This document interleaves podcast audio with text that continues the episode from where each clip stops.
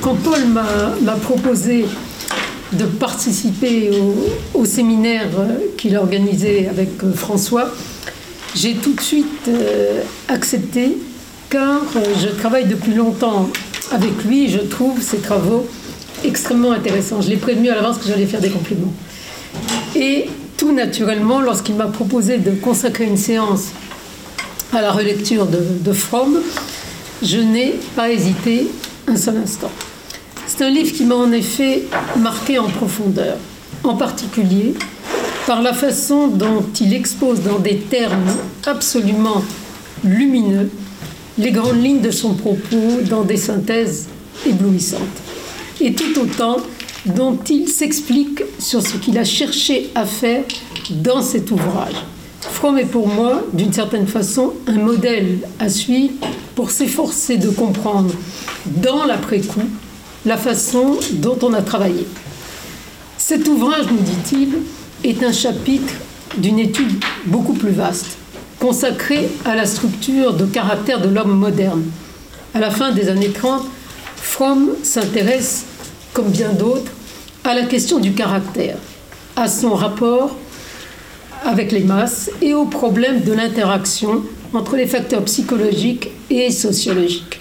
Ces questions sont souvent très proches de celles que pose Reich dès 1933, Canetti plus tard, Adorno, Arendt, avec des approches quand même parfois différentes.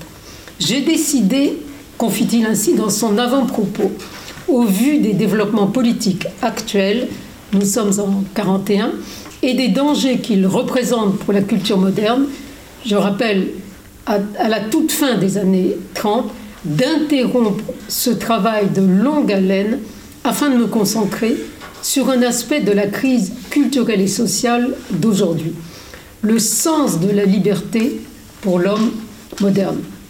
C'est en 1941 que Fromm publie Escape from Freedom. Et je dois dire que j'ai toujours trouvé le titre anglais énigmatique. Pourquoi la liberté nous ferait-elle peur? Susciterait-elle de l'effroi? Est-on préoccupé de liberté aujourd'hui? Oui, à coup sûr, mais avec un sens différent selon les régimes. La liberté implique des valeurs, des idéaux dans les fonctionnements démocratiques. L'absence de liberté est au cœur des régimes tyranniques et elle est redoutée, on le voit constamment, par les dirigeants des systèmes tyranniques. S'attache à une question à ses yeux indissociable, celle de la liberté du sujet et dans le même temps de la peur qu'il éprouve face à cette liberté. Il fait alors le récit de l'émergence du sujet, de fait d'une première forme de sujet avec la réforme. Fromm veut montrer qu'est apparu dans la société moderne un nouveau concept de la liberté, dans de nouvelles doctrines religieuses, celle de la réforme. Il va constamment insister sur ce point. Toute tentative pour comprendre la liberté dans la société moderne doit commencer par cette période au cours de laquelle les fondations de la culture moderne ont été posées. Fromm observe ainsi qu'au moment où il se voit libéré des autorités traditionnelles, l'homme moderne devient un individu et va éprouver en même temps l'indépendance et l'impuissance. L'indépendance croissante de l'homme vis-à-vis des autorités externes et dans le même temps son isolement de plus en plus grand. Il va alors souligner que son indépendance croissante entraîne des formes de dépendance plus indirectes, plus moins visibles, nées d'un isolement de plus en plus grand, et cet isolement provoquera des sentiments d'insignifiance individuelle et d'impuissance. Fromm raconte alors comment l'individu s'affranchit de différentes formes d'autorité perdant de proche en proche les rares bénéfices de la protection. L'autorité de l'État s'accompagnera d'une autorité plus intérieure, celle de la conscience. Il retrace de fait les lents processus d'émancipation qui, depuis le XVIe siècle, finiront par aboutir, dans les sociétés de masse puis les sociétés individualistes, à l'isolement et au sentiment d'impuissance individuelle. Il témoigne alors d'une audace incroyable à mon sens dans la pensée. cette impuissance favorise aussi bien le caractère autoritaire qu'une activité compulsive qui transforme l'individu isolé en un automate qui perd son moi. Un certain nombre de sentiments naissent ainsi avec l'autonomie. Le doute, l'inquiétude, la peur, l'anxiété. Ils encouragent de nouvelles formes de liens, en particulier de soumission au groupe vécu comme protecteur, induisant désir de conformité et activité compulsive. Ceci entraîne des effets psychologiques majeurs, touchant en profondeur à la question du sujet et plus tard à celle de la personnalité et enfin à celle de l'identité. Fromm résume alors son propos dans les termes suivants. L'homme moderne, dégagé des liens de la société traditionnelle qui le rassurait et le limitait à la fois, n'a pas conquis son indépendance dans le sens positif de la réalisation de son individu, c'est-à-dire de l'épanouissement de ses facultés intellectuelles, physiques et sensibles. Mais la liberté qu'il a dotée de l'autonomie et de la raison l'a également affecté d'un sentiment d'isolement qui a créé chez lui un sentiment d'insécurité et d'impuissance. Cet isolement lui apparaît comme insoutenable. Certaines des questions abordées par, Fromm sont, je pense, toujours les nôtres, ou en tout cas les miennes. Elles ont en effet été les miennes quand j'ai travaillé sur l'isolement, renforcé par le déclin des protections, induit par la perte des limites, quand j'ai travaillé sur l'illimitation et le déclin des protections. Cet isolement me semble aujourd'hui exacerbé. Il y a, me semble-t-il, une question qu'il faut se poser. En quoi la liberté accordée au sujet lui permettrait-elle l'exercice de la raison? Que faut-il entendre par raison? L'inscription du raisonnement dans la durée, me semble-t-il. Je dois dire que j'ai été saisi à la lecture de ce passage, car je viens d'achever un texte consacré à la vulnérabilité psychique aujourd'hui comme étant due entre autres à l'isolement, au déracinement, à la dépossession de soi. Et je me suis immanquablement posé la question, est-ce qu'il s'agit dans ce travail que je viens d'achever des traces de lecture oubliées il y a très longtemps? Fromm partage, je l'ai rappelé dès le début du texte, les intérêts et les questions de penseurs allemands réfugiés aux États-Unis. Je pense à Reich, qui publie en 1933 Psychologie de masse du fascisme, et en particulier à son, deuxième chapitre. Je pense à Horkheimer, qui travaille sur la famille et l'État, à Adorno, l'auteur de la personnalité autoritaire, et à la même époque à des Américains. Des Américains tels que John Dewey, auteur de Freedom and Culture en 1939, plus tard, dans les années 50, à Riesman, euh, Lonely Crowd, puis au milieu des années 70 à Lash avec Culture of Narcissism, et enfin à Sennett, publiant beaucoup plus tard The Corrosion of Character. Fromm va ainsi citer John Dewey. La menace, dit-il, sérieuse pour notre démocratie n'est pas l'existence d'États totalitaires étrangers, c'est l'existence dans notre comportement personnel et dans nos propres institutions de conditions qui ont permis dans les pays étrangers la victoire de l'autorité extérieure, de la discipline, de l'uniformité et de la dépendance envers le chef. Par conséquent, j'aime cette formulation. Le champ de bataille est aussi ici, en nous-mêmes et dans nos institutions. Revient alors sur le propos de Dewey et précise, outre l'étude des conditions économiques et sociales qui ont permis l'émergence du fascisme, il nous faut comprendre un problème humain. Le but de cet ouvrage est d'analyser dans la structure de caractère de l'homme moderne les facteurs dynamiques qui l'ont conduit à accepter d'abandonner la liberté. Il se pose alors la question, à côté d'une aspiration innée à la liberté, n'existe-t-il pas aussi un besoin de protection qui peut se traduire par la soumission? Fromm en vient ainsi à des questions cruciales auxquelles nous ne cessons aujourd'hui d'être confrontés à nouveau, de la façon la plus immédiate et menaçante possible. Des questions liées à la religion, au fanatisme religieux et depuis la fin du XIXe siècle au nationalisme. Celui-ci souligne en effet que de même que toute tradition ou toute croyance, s'ils ne font que connecter les individus entre eux, sont des refuges contre ce que l'homme craint le plus, l'isolement. Il va alors ajouter quelque chose qui nous semble fondamental. Les liens primaires font obstacle au développement de sa raison et de ses compétences critiques. Je me suis posé la question à l'instant, je me la repose, en quoi les liens primaires qui instaurent et garantissent un état de bien-être, de sécurité, de protection, feraient-ils obstacle à la raison et aux compétences critiques? Cela me semble assez énigmatique. Fromm revient alors au propos général de son livre, La liberté en tant que fardeau et danger. Nous avons centré notre analyse sur les problèmes de la liberté, nous dit-il, prise dans son double sens. Nous avons montré que la libération des liens traditionnels de la société médiévale donnait à l'institution, à l'individu, un nouveau sentiment d'indépendance, tout en le condamnant à se sentir seul et isolé, rempli de doutes et d'anxiété, et le mener dans le même temps à une nouvelle soumission et une activité compulsive et irrationnelle. Posons-nous à nouveau la question, est-ce l'enfermement dans le soi, le manque d'ouverture, qui préviendrait l'exercice de la raison, laissant présager l'émergence de ce à quoi nous sommes à présent confrontés depuis plusieurs années, l'identitaire se serait substitué à l'identité. Ils lui permettent de se reconnaître et de reconnaître les autres à travers son ou leur appartenance à un clan, à une communauté sociale ou religieuse, et non pas comme des êtres humains, des semblables dans une conception universaliste et non des similaires.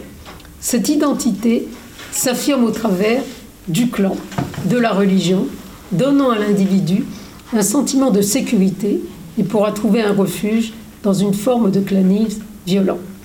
Fromm résume l'ensemble de son propos en écrivant Nous avons démontré que de nouvelles doctrines religieuses étaient une réponse à des besoins psychiques créés par l'affranchissement, l'affaissement du système social médiéval, par les prémices du capitalisme.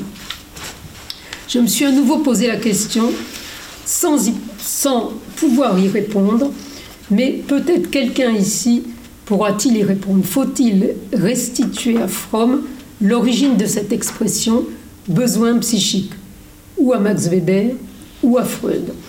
De nouveaux ennemis de nature différente sont apparus.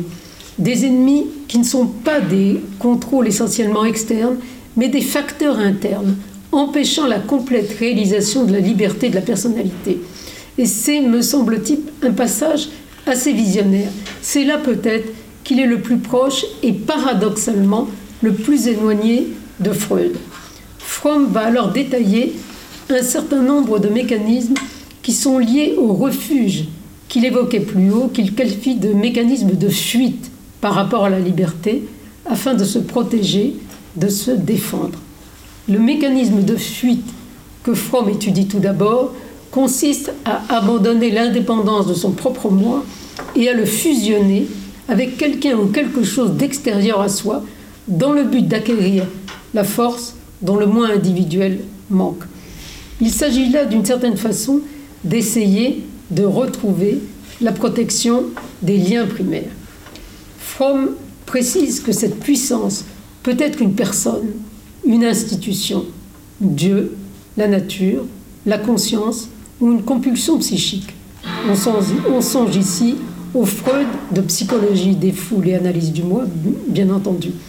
Fromm va cependant se diriger dans une autre direction, dans la mesure où il se centre sur le moi fusionnant avec un individu. Fromm en analyse alors les conséquences. On abandonne son propre moi, on perd son intégrité en tant qu'individu et l'on abandonne sa liberté. Mais on gagne une nouvelle sécurité et une nouvelle fierté en participant au pouvoir dans lequel on s'immerge. Fromm souligne que ce type d'autorité peut être nommé autorité externe.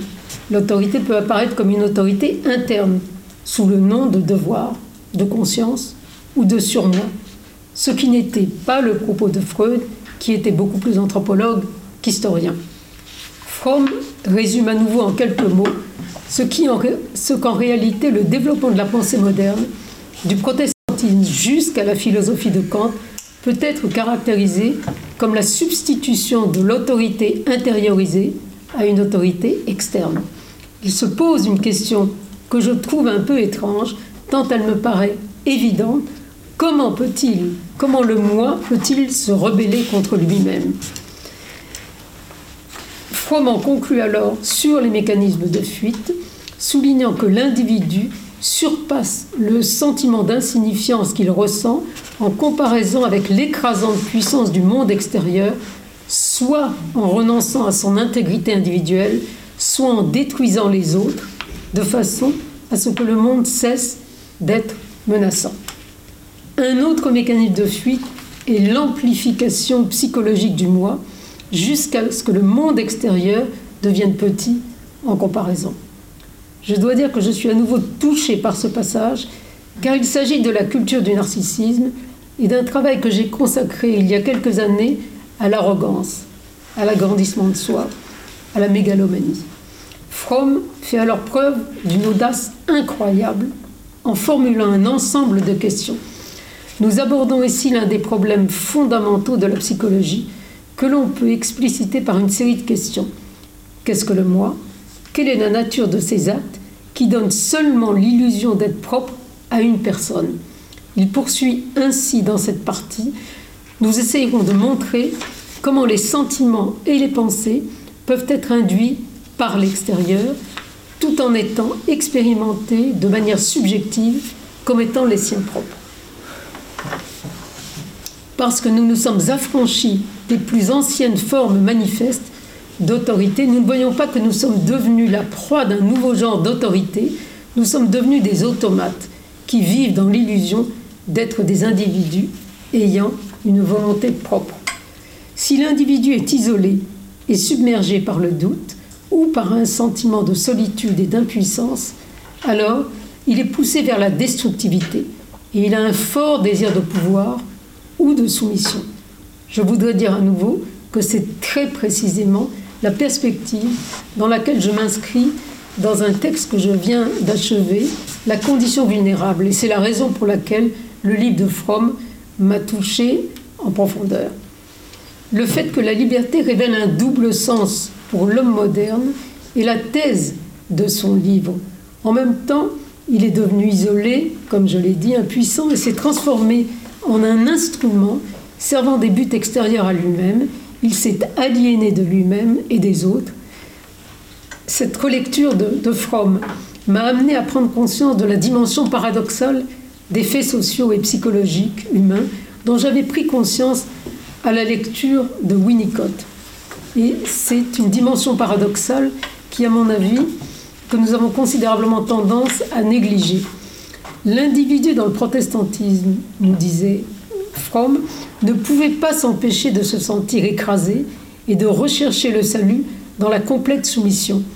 L'individu est complètement seul et dans cet isolement, il fait face au pouvoir supérieur, qu'il soit celui de Dieu, de la concurrence ou de, la force, économique impersonnelle. Il remarquera que bien qu'il n'existe pas de nature humaine fixe, nous ne pouvons pas la considérer comme étant indéfiniment malléable est capable de s'adapter à n'importe quel genre de conditions. La nature humaine, bien qu'étant le produit de l'évolution historique, comporte certains mécanismes et certaines lois inhérentes. Autrement dit, il faut sans doute se poser la question, y a-t-il des limites à cette adaptabilité? De quelle nature? Éthique? Biologique? C'est, me semble-t-il, une question passionnante et nécessaire qui ne cesse de se poser à présent de façon insistante. Paul, je te laisse la parole. Euh, merci Claudine. Alors en, fait, c'est une chance que, nous permet le, métier d'universitaire que de, mettre le monde en dialogue comme ça sur, euh, sur, la, pendant les années. Et Claudine m'a permis de travailler sur des choses euh, passionnantes aussi, le sentiment d'humiliation, le ressentiment, l'esprit de corps, etc. etc. Alors, je, ne me souviens pas qu'on ait beaucoup parlé de Fromm, euh, mais en revanche, Fromm a toujours été là, en quelque sorte, mais mais, mais je, crois qu'on ne l'a pas vraiment lu comme on l'a fait là pour, pour, pour aujourd'hui. Alors, après ce que, ce que Claudine a, présenté, vous, vous comprendrez qu'on pourrait très, très facilement consacrer une année de séminaire à, à, la lecture de, de, Fromm. Et donc, dans, les limites du temps disponible, je vais, simplement aborder trois points. Euh, euh, qui, mériteraient à chaque fois évidemment des, développements beaucoup plus importants. Un, la question de l'individu. Deux, euh, le, problème, enfin, disons, le questionnement de Fromm en tant que tel. Et puis trois, quelques-uns de, ses apports autour des mécanismes de fuite et, que je prolongerai sur la question de la nécrophilie. Alors, le, premier fil touche à la question de l'individu et se, décline je le décline ici euh, en, trois points, disons. Le premier, le, premier point, et c'est en substance. Euh, euh, c'est en substance la thèse socio-historique de Fromm. Le deuxième point porte sur une question de méthode, mais aussi finalement d'éthique. Et le, troisième touche à l'humanisme de, Fromm que, que, tu as évoqué et sur lequel je reviendrai. Alors, Fromm, je, je, ne reviens pas sur ce, qu'a dit Claudine. Euh, Fromm nous, propose une généalogie grandiose à la fois de la détraditionnalisation et de l'avènement de l'individualisme moderne. Et euh, dès l'introduction de ce bouquin, euh, il, exprime son, insatisfaction à l'égard de, Freud,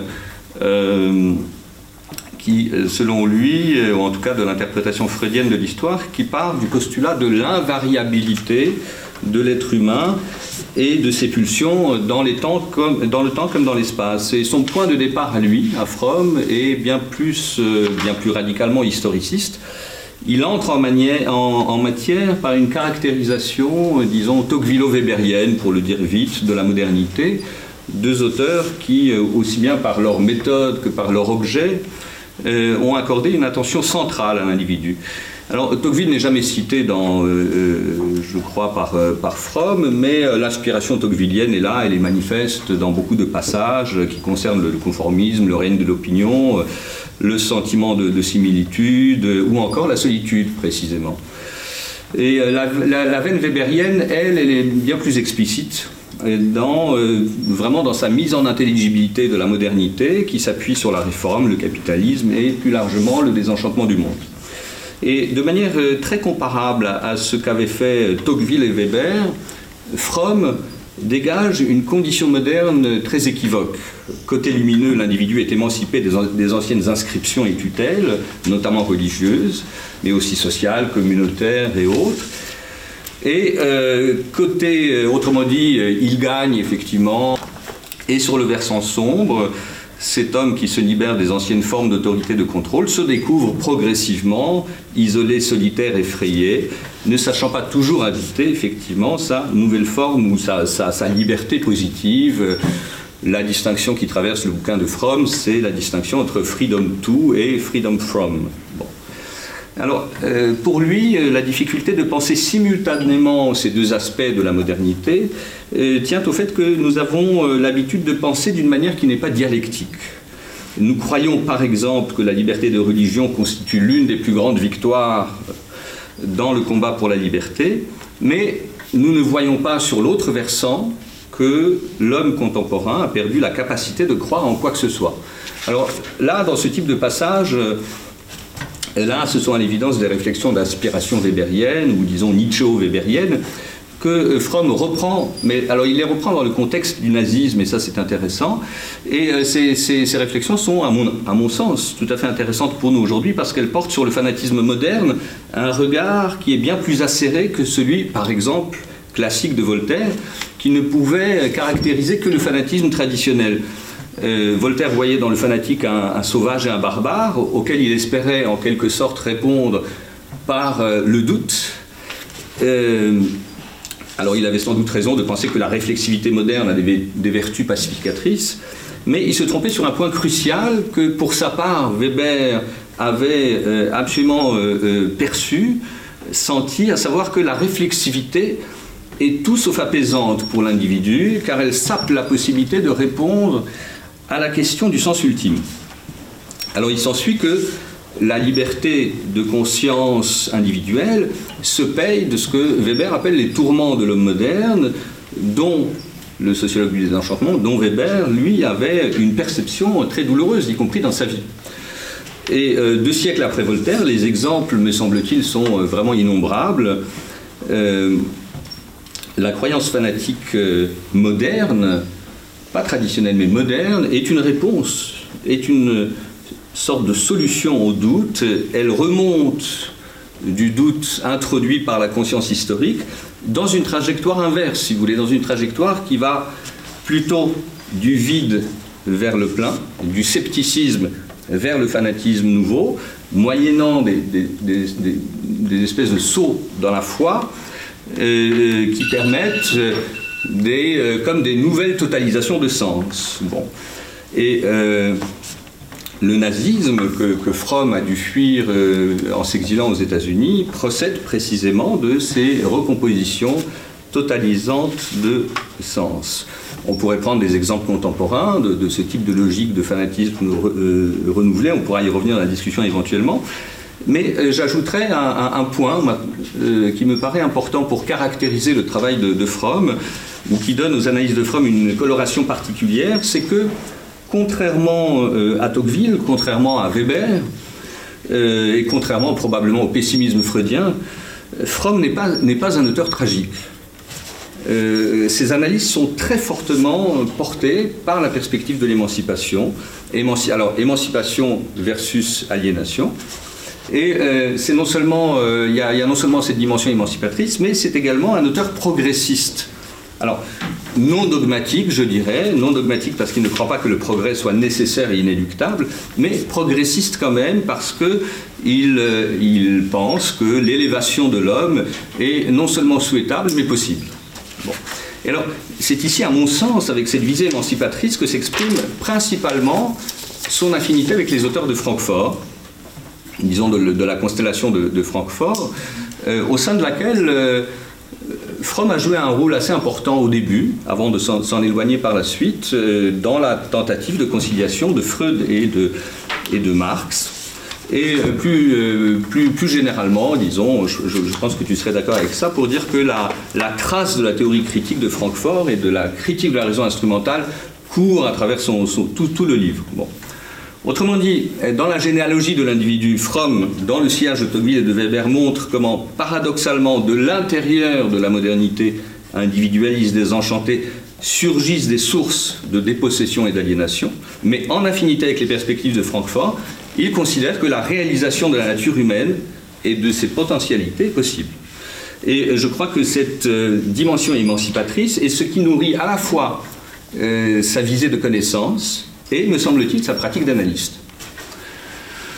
Alors, comme toujours, euh, si vous voulez, dans, ce, type de grande fresque sur la singularité de la trajectoire moderne, enfin, ces, fresques sont, toujours stimulantes et puis en même temps elles prêtent flanc à, la critique, bien évidemment. J'en ai une à adresser à Fromm sur le fond. Je la garde pour la discussion éventuellement, si, on souhaite en parler. Et j'en viens au, petit B de mon 1, de ma première partie, euh, euh, sur. Euh, je voudrais, disons, dire un mot, mais sur la question de l'individu et sur vraiment la, quasiment la méthode de Fromm. parce que si vous voulez, alors même que pour penser les phénomènes politiques des années 30, Fromm fait vraiment un très long détour macro-historique, il y a toujours, constamment, chez lui, une attention portée à l'individu. Bon. Alors, j'y insiste pour équilibrer ce que j'ai dit précédemment sur l'historicisme de Fromm. Ce qui l'intéresse, c'est précisément la signification psychologique du fascisme et le sens de la liberté, que ce soit dans les systèmes autoritaires ou dans la démocratie. Et euh, cette attention à l'individu l'éloigne euh, sur le plan politique, je dirais, des perspectives euh, romantiques, antimodernes, etc. Et sur le plan de la connaissance, ça l'éloigne également d'un certain nombre de démarches, telles que les démarches behavioristes, culturalistes, sociologistes. Il prend notamment explicitement ses distances à l'égard de Durkheim. Et au fond, il récuse, me semble-t-il, toutes les démarches qui ne voient dans l'individu qu'un être agit, soumis exclusivement à des forces qui le déterminent de l'extérieur, flottant en quelque sorte, vous voyez, comme un bouchon euh, sur les vagues de la culture, de la société, ou s'efforçant seulement de s'y adapter. Alors, sur ce point, une très brève digression euh, qui, font, qui font signe vers des, discussions que j'ai eues avec euh, François. Les critiques d'Adorno, que, que, vous trouvez dans, ce petit livre qui a été publié assez récemment, avec un très bon texte d'accompagnement de, Jacques Lerider, les critiques euh, d'Adorno adressées au révisionnisme, alors euh, surtout celui de Karen Horney, mais aussi celui de Fromm, et comme, comme vous le savez, ils étaient mariés, ces critiques me semblent rater leur cible quand Adorno pointe le conformisme et leur visée d'adaptation sociale. Fromm prend soin, dans un des chapitres du, du, du livre, le chapitre 5, de bien distinguer deux concepts de santé le premier, je cite, est gouverné par les nécessités sociales, le second par les valeurs et les normes liées aux, finalités de l'existence individuelle. Et sa conclusion est très nette. La personne normale, c'est-à-dire bien adaptée, est souvent en moins bonne santé que le névrosé, réputé de moindre valeur humainement parlant, etc. etc. Il n'est souvent bien adapté que dans le sens où il est prêt à abandonner son moi dans le but de devenir plus ou moins la personne qu'il croit devoir devenir. À l'opposé, le névrosé est celui qui n'est pas prêt à abandonner le combat pour avoir le droit d'être lui-même. Bon. J'ajoute encore un petit point de méthode qui le conduit quasiment, je dirais, vers une forme d'individualisme méthodologique. Il n'y a pour Fromm, au fond, que des individus. Il n'y a pour Fromm que des individus. Je cite, de nombreux lecteurs euh, peuvent se demander si les constats faits en observant les individus peuvent s'appliquer à la compréhension psychologique des groupes. La réponse est affirmative parce que tout groupe est constitué d'individus et exclusivement d'individus.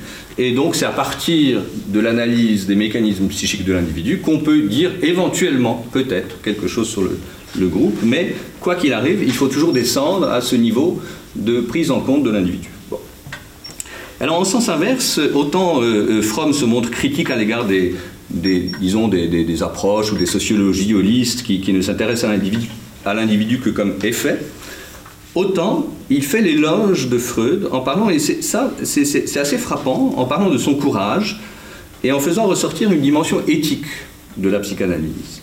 Je cite, à cette époque de mécanisation croissante et de culture de masse, Freud a proposé une méthode par laquelle l'analyste passe des centaines d'heures avec un patient avec l'intention de le comprendre et de l'aider. Je parle du courage de Freud de proposer qu'autant de temps et d'attention soient accordés à une seule et même personne. C'est en effet une méthode enracinée dans l'esprit de l'humanisme, dans l'esprit du respect de l'individu.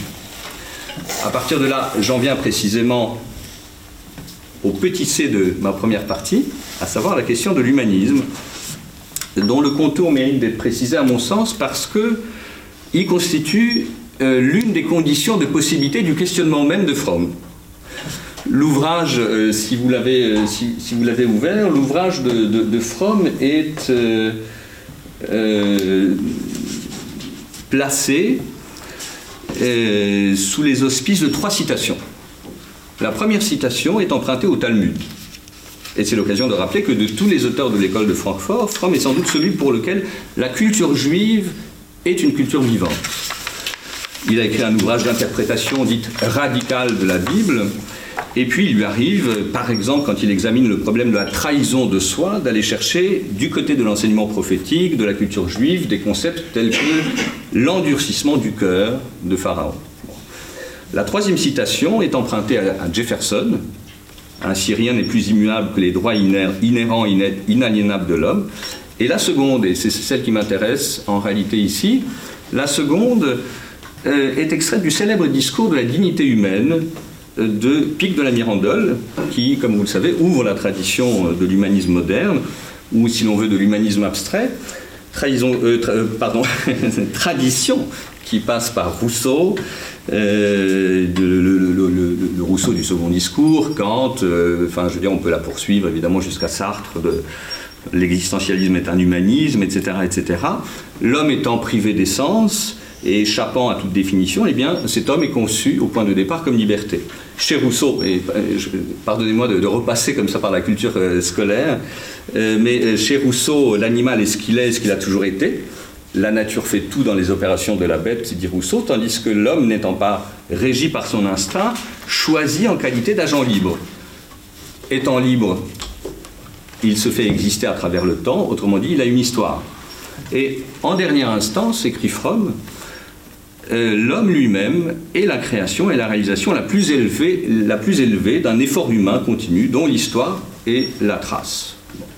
Alors, cette liberté, mais vraiment pareil que chez, aussi bien chez Pic Mirandol, Rousseau et d'autres, cette liberté permet le progrès, tout comme elle permet le trajet inverse, la chute, la régression, dans laquelle l'homme éventuellement tombe plus bas que la bête elle-même puisque sa volonté parle encore, quand la nature se tait, selon l'expression magnifique de Rousseau. Et c'est très précisément ce qu'il cite de Pic de la Mirandole au début de ce livre. Tu pourras dégénérer en forces inférieures qui sont bestiales, tu pourras par décision de ton esprit te régénérer en formes supérieures qui sont divines. Et donc, si vous voulez, ce fil humaniste, bah, il est tout simplement constant dans l'œuvre de Fromm en mettant l'accent sur euh, la liberté et la capacité de choisir entre des possibilités qui sont offertes, l'anthropologie philosophique de Fromm l'éloigne toujours des visions nécessitaristes de l'histoire. Il n'y a pas de nécessité chez lui. La condition moderne est faite d'alternatives. Au fur et à mesure qu'il conquiert la liberté en se dégageant de l'unicité originale avec la nature, l'homme se trouve placé devant un choix, ou bien il parviendra à l'union avec le monde, dans la spontanéité de l'amour, etc., le travail producteur, ou bien il cherchera sa sécurité dans la construction d'un lien qui passera par la perte de sa liberté et la désintégration de son propre moi. C'est en quelque sorte euh, l'alternative qu'il présente. Et alors je dirais que euh, sa conception de la psychanalyse est solidaire de cette anthropologie humaniste je, ne vais pas vous le citer, mais enfin, il y a des textes plus tardifs de Fromm qui, datent des années 60, qui portent sur l'humanisme et, et psychanalyse. Et euh, je, souligne tout ça, euh, je m'y suis un tout petit peu trop attardé parce que je suis resté, à vrai dire, sans voix en lisant la, maigre petite page consacrée à Fromm dans le dictionnaire de psychanalyse de, de Plomb et de Roudinesco, qui présente euh, Fromm comme un auteur qui conteste radicalement l'universalisme freudien, et la philosophie des Lumières au nom du relativisme radical. Je crois au contraire que l'attachement à l'universalisme de, l'humanisme moderne, à la Aufklärung, au projet d'émancipation, est, demeuré absolument constant. C'est même le fil le plus constant dans l'œuvre de, de, de, Fromm, et également dans sa manière d'envisager la psychanalyse. Alors, à partir de, ces remarques, j'en viens euh, au, plus important, si je puis dire, au plus précieux en tout cas, à savoir le questionnement, que euh, pour ma part j'inscrirai tout d'abord dans la, tradition ou dans la lignée, disons, disons, du discours de la servitude volontaire, euh, en dépit de tout ce qui distingue les deux types de réflexion. C'est-à-dire qu'à quelques siècles d'écart, la Boétie et Fromm partagent une même énigme, qui tient dans le langage de Fromm à l'attrait pour le fascisme, au fait, dit-il, que des millions d'Allemands se sont empressés d'abandonner leur liberté acquise dans le sang par leur père. Y a-t-il une satisfaction cachée à se soumettre se demande Fromm, comme en écho à la Boétie, qui, à propos des tyrannos, sous-tyrannos, sous-sous-tyrannos, etc., etc., qui a accepté d'entrer dans la chaîne ininterrompue de la tyrannie, écrivait qu'aller voir, ces tyrannos, ce tyranno, etc., etc., aller voir, on dirait, et là je cite la Boétie, on dirait qu'ils n'ont pas tant perdu leur, perdu leur liberté que gagné leur servitude. Autrement dit, la Boétie semble suggérer qu'on gagne quelque chose dans la servitude. Cet intérêt peut être pensé de mille manières différentes en termes matériels, psychiques, symboliques, etc. Fromm se demandera en particulier quel est en contexte fasciste le gain psychique espéré dans le renoncement à la liberté, en citant par exemple Dostoïevski, des frères Karamazov, qui évoquent cet individu qui, je cite, n'a pas de besoin plus urgent que celui de trouver quelqu'un au pied de qui il puisse déposer aussi vite que possible ce don de liberté avec lequel, créature infortunée, il est né. Ça, c'est Dostoïevski. Alors, je dirais que Fromm est en quelque sorte l'héritier, mais l'héritier lointain, du déplacement et de l'élargissement du regard sur la domination inaugurée par la Boétie. Avec la Boétie, le regard porte moins sur la tyrannie que sur ceux, les peuples, pour parler le langage de, la Boétie, les peuples qui la rendent possible. Et comme l'écrit quelque part, alors un contemporain, Miguel Abinsour, dont on parle parfois, ce questionnement est souvent, recouvert par une théorie de la domination qui n'est attentive qu'à la libido dominandi des princes. Dans le langage contemporain, on pourrait parler de la toute-puissance des dominants, de la toute-puissance du social, de l'économie, de l'intériorisation des normes, de la manipulation, etc. Oui, mais si la tyrannie ne s'imposait que par la force des baïonnettes, alors la situation serait intellectuellement et moralement très simple. Vous avez un pistolet sur la tempe, et sauf quand vous appelez Jean Moulin, Solzhenitsyn ou Navalny, eh bien vous obéissez, en quelque sorte, il n'y a pas d'énigme. En réalité, l'expérience des dominations totalitaires du XXe siècle, comme celle de la Russie contemporaine, renforce les intuitions de la Boétie et nous prive précisément de ce confort intellectuel. Le tyran n'est pas le seul principe actif. Les peuples ne sont pas seulement passifs. Alors, cette expérience du XXe siècle actualise le questionnement de la Boétie en montrant que dans la domination, il y a un double mouvement. Il y a un double mouvement. Il y a, comme l'écrit Claude Lefort, un mouvement qui vient d'en haut, bien sûr, mais il y a aussi un mouvement qui vient d'en bas. Et la question est de savoir comment concevoir ce mouvement qui vient d'en bas, et c'est là que se loge, à mon sens, l'apport spécifique de Fromm. Bon. avant de le préciser, je voudrais juste prévenir euh, très rapidement une idée fausse. Euh, c'est que en lisant Fromm ou la Boétie, on est en droit de se demander si la servitude volontaire révèle quelque chose de constitutif dans la nature humaine. Peut-on parler d'un désir de soumission Existe-t-il comme un invariant anthropologique quelque chose qui serait comme un penchant à la servitude? Et dans cette perspective, comme vous le savez, on tire souvent argument de travaux de psychologie, de psychologie sociale, euh, qui ont tenté de cerner cet invariant. On pense évidemment à l'expérience de Milgram. On, cite parfois même Anna Arendt, c'est assez curieux de la trouver sur ce terrain, qui semble accréditer une telle vue, je la cite, dans son texte sur la violence. Si nous nous référons à notre expérience en la matière, écrit euh, Arendt, nous pourrons constater que l'instinct de soumission un ardent désir de se laisser diriger d'obéir à un homme fort, tient dans la psychologie de l'homme une place au moins aussi importante que la volonté de puissance et du point de vue politique peut-être plus significative. Alors, tout ça, Milgram, Arendt, etc., c'est incontestablement très intéressant, mais il se trouve que ni la Boétie, ni Fromm ne disent cela. À vrai dire, ils disent même explicitement l'inverse. Pour la Boétie, la servitude est une dénaturation. Pour Fromm, la volonté d'échapper à la liberté n'exprime en rien la spontanéité ou la créativité de l'individu. Elle conduit à la désintégration de son propre moi. Et c'est précisément là qu'on voit de quelle façon l'humanisme, que ce soit de la Boétie ou de Fromm, organise en quelque sorte vraiment l'architectonique de leur pensée.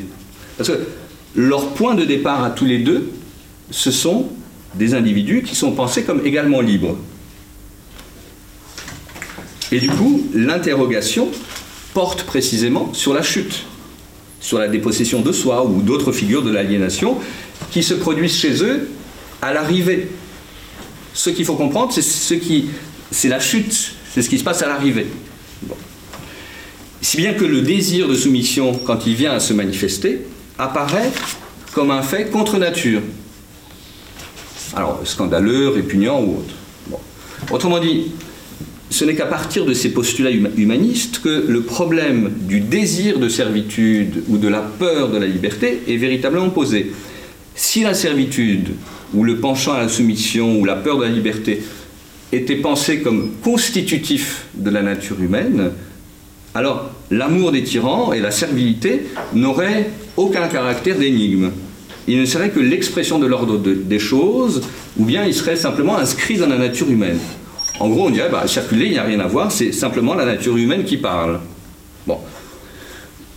En sens inverse, ce n'est qu'à partir du moment où vous pensez, où vous partez, disons, de l'indétermination et de la liberté essentielle du monde humain, que la servitude ou la fuite de la liberté sont en quelque sorte dénaturalisées et perdant leur caractère d'évidence, ils deviennent une énigme, une question, un problème qu'il s'agit d'élucider. En ce sens, et c'est pour ça que j'ai fait aussi ce détour, en ce sens, il me semble que l'anthropologie humaniste de Fromm, euh, qu'on prend parfois pour un niais, de sous cet angle-là, constitue au contraire la condition de possibilité d'une problématisation de la servitude qui sinon resterait en quelque sorte non problématisée ou presque peut-être invisible. Elle n'apparaîtrait pas. Et j'ajoute une chose, c'est que penser comme malencontre pour reprendre le, terme de la Boétie, ou comme dénaturation, la peur de la liberté, comme le désir de servitude, échappe justement à la nécessité. Et échappant à la nécessité, on peut entrevoir la possibilité théorique de la libération. Alors il me semble que c'est sous cette forme que nous arrive, alors depuis la Boétie, Rousseau, Kant, etc., etc., le problème. Et il n'est pas étonnant sous cet angle-là, mais je ne vais pas en parler, qu'on le retrouve, euh, alors je ne sais pas moi, dans les années 30, euh, chez des philosophes de la liberté et de la conscience, comme euh, Cassirer, comme, comme Karl Jaspers, etc. Il y a une très grande proximité de, disons, du questionnement malgré des horizons intellectuels, philosophiques très différents entre, entre Fromm et, et Cassirer, parce que Cassirer était également euh, euh, euh, complètement abasourdi de voir effectivement tant, tant, d'hommes éduqués, intelligents, honnêtes, loyaux, etc., qui, dans l'Allemagne des années 30, abandonnaient ce qu'il appelait le plus grand des privilèges humains, qui est la capacité d'autonomie. Et il en appelait, mais comme Fromm, encore une fois, il en appelait à revenir sur l'analyse du terme liberté selon Cassirer, l'un des plus obscurs et les plus ambigus qui soit, non seulement dans le langage philosophique, mais aussi dans le langage politique. C'est à ce problème que Fromm, à sa manière, mais vous voyez, dans le même contexte, s'est attelé sur le plan psychologique.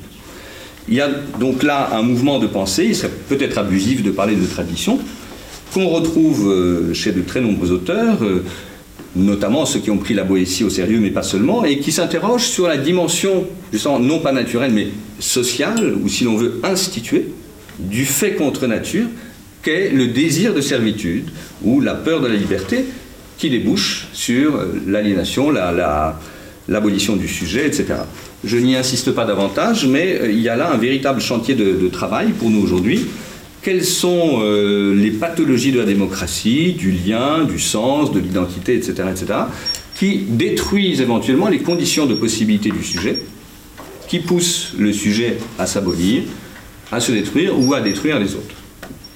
J'en viens au dernier point, très, très, très rapidement, en forme d'esquisse, parce que le temps est court, euh, euh, mais on pourra y revenir ensuite dans la discussion, c'est que l'apport de Fromm euh, tourne principalement autour de ce qu'il appelle les mécanismes de fuite. Les mécanismes de fuite. Et euh, c'est notamment ici que se noue son dialogue qui est resté constant avec Freud. Il s'en explique à plusieurs reprises, que ce soit dans ce livre, dans d'autres livres. Euh, il y a deux livres entiers qui sont consacrés à Freud. Euh, à le suivre. Alors là, sur ce point, euh, là, on va rentrer dans des discussions serrées, je pense, et je ne doute pas que des avocats de Freud lui donneront la, réplique dans la discussion. Pour Freud, selon Fromm, l'individu possède originellement certaines pulsions biologiques qui exigent d'être satisfaites. Dans ce but, il entre en relation avec d'autres objets, les autres sont, ainsi toujours un moyen de, de parvenir à ses propres fins pour satisfaire des besoins qui trouvent leur source chez l'individu avant même que cet individu n'entre en contact avec les autres. Le champ, je vous cite Fromm en vrac, le champ des relations humaines, au sens freudien, selon Fromm, est similaire au marché. Il s'agit d'un échange de satisfaction de certains besoins biologiques dans lesquels la relation avec l'autre est toujours un moyen pour atteindre une fin, mais jamais, jamais une fin en soi. Fromm conteste cette, cette dimension-là et il déplace la focale en disant, contrairement au point de vue de Freud, notre analyse, mon analyse, repose sur l'hypothèse que le problème clé de la psychologie est celui du type spécifique du lien entre l'individu et le monde, entre l'individu et le monde, et non celui de la satisfaction, de la, de la frustration de tel ou tel besoin instinctuel en soi. En outre, Fromm se base, dit-il, sur l'hypothèse que la relation entre l'homme et la société n'est pas figée. Alors, Fromm a été, à en croire euh, son, Rainer Funk, son, son, biographe, un freudien orthodoxe en gros jusqu'en 1933-34. Puis ensuite, il abandonne la théorie de la libido pour tenter de mettre sur pied, alors je ne sais pas très bien comment le nommer, enfin une forme de psychologie sociale, une théorie qui n'exclut pas l'inconscient, mais dans laquelle la psychologie individuelle est pensée dans le cadre intersubjectif des relations interpersonnelles. Alors, en, le disant de cette façon-là, je fais référence à, à Sullivan, dont euh, Françoise Davoine euh, nous a un tout petit peu parlé euh, la dernière fois, et dont Fromm était très proche aux États-Unis dans les années 30. Et donc, les mécanismes de fuite, pour aller vite, tels que je les comprends chez lui, s'articulent non pas tant sur la nature humaine que sur la condition humaine comme condition sociale. Et l'un des éléments de cette condition, là, je ne reviens pas parce que c'était euh, là-dessus parce que c'était au, cœur de, l'exposé de, Claudine, c'est tout simplement l'isolement, l'insécurité de l'individu isolé, son sentiment d'impuissance. On pourrait peut-être y ajouter un terme qu'on ne trouve pas chez Fromm, à savoir la déliaison. Alors, euh, là aussi, vous voyez, euh, si, on prend cette thématique qui est, qui est vraiment centrale, la solitude, etc., etc., on retrouve ça vraiment chez un très grand nombre d'auteurs, et pas des moindres, euh, qui ont, alors depuis Tocqueville, à vrai dire, cette thématique est présente, mais on, retrouve ça dans, l'Allemagne de l'entre-deux-guerres, on trouve ça chez Weber, on trouve ça ensuite chez d'autres. Chez, de très nombreux auteurs qui se sont arrêtés sur euh, l'étrange désir, effectivement, euh, d'abandonner la liberté et la responsabilité euh, notamment dans les années 30. Et, euh, j'ai même trouvé cette thématique euh, chez Denis de Rougemont, dans son, son journal d'Allemagne. Je vous cite juste une phrase de Denis de Rougemont, qui aurait pu être en quelque sorte écrite par Fromm. Le seul problème, c'est un, un extrait du journal qui date de 38. Le seul problème pratique, sérieux, urgent et réellement fondamental, c'est celui que nous pose l'angoisse des individus isolés et l'appel religieux qui naît de cette angoisse, même s'il est encore inconscient. Donc Fromm s'inscrit quand même dans, euh, euh, cet ensemble de, problématiques et euh, c'est par les mécanismes de fuite qu'il aborde l'autoritarisme. Euh, le, mécanisme de fuite ici euh, consiste à abandonner effectivement l'indépendance de son, de son, propre moi et à le fusionner avec quelqu'un ou quelque chose d'extérieur à soi dans le but d'acquérir la force dont le moi individuel manque. Donc il y a un désir de symbiose et c'est dans ce désir éperdu de symbiose qu'il situe l'origine à la fois du sadisme et du masochisme. Je cite, La personne sadique a besoin de son objet tout autant que le masochiste a besoin du sien. Seulement, la personne sadique, au lieu de rechercher la sécurité en étant avalée, l'obtient en avalant quelqu'un d'autre. Mais dans les deux cas, l'individualité et la liberté sont perdues. Et alors, parmi les mécanismes de fuite, euh, je terminerai sur ce point, Fromm mentionne évidemment la destructivité, qui est souvent associée aux tendances masochistes, mais qui s'en distingue parce que euh, elle ne cherche pas à atteindre une symbiose passive ou active, mais à éliminer son objet. Alors, la réflexion sur la destructivité est un des axes euh, de l'œuvre de Fromm. Son dernier grand livre s'intitule La passion de détruire euh, en 1973. Et c'est par ce, ce, canal, en proposant notamment le concept de nécrophilie, et il le fait dès la publication du Cœur de l'homme en 1964, que Fromm en vient à critiquer la notion de pulsion de mort chez Freud. Alors là, on s'éloigne un tout petit peu de Escape from Freedom, mais cette critique de, Freud, qui s'amorce déjà dans La peur de la liberté, où, euh, dans un premier temps, il salue l'effort de Freud, de la deuxième topique, en écrivant que l'hypothèse de l'instinct de mort l'hypothèse de l'instinct de mort est satisfaisante parce qu'elle prend toute la mesure des tendances destructrices qui avaient été négligées dans les premières théories freudiennes, mais il estime, Estime, qu'elle n'est pas satisfaisante dans la mesure où il a recours à une explication biologique qui ne prend pas suffisamment en compte le fait que la quantité des tendances destructrices varie énormément selon les individus et les groupes sociaux, si les hypothèses de Freud étaient correctes, nous devrions partir du principe que la quantité de destructivité, que ce soit contre les autres ou contre soi-même, est plus ou moins constante. Nous observons le contraire, dit, euh, dit Fromm. Non seulement le poids de cette destructivité est variable, il varie selon les cultures, selon les individus, et même selon les groupes sociaux c'est ce qui lui permet, notamment le constat de cette variabilité, c'est ce qui lui permet d'articuler son analyse sur la, la, singularité de l'expérience du nazisme. Mais on, a dit qu'on en parle. Enfin, euh, je veux dire, si, on se mettait à parler du nazisme, là, il faudrait vraiment une séance de séminaire à part entière. Mais disons que euh, ça lui permet d'articuler son analyse de la destructivité sur euh, une analyse menée en termes de, de, classe sociale. Bon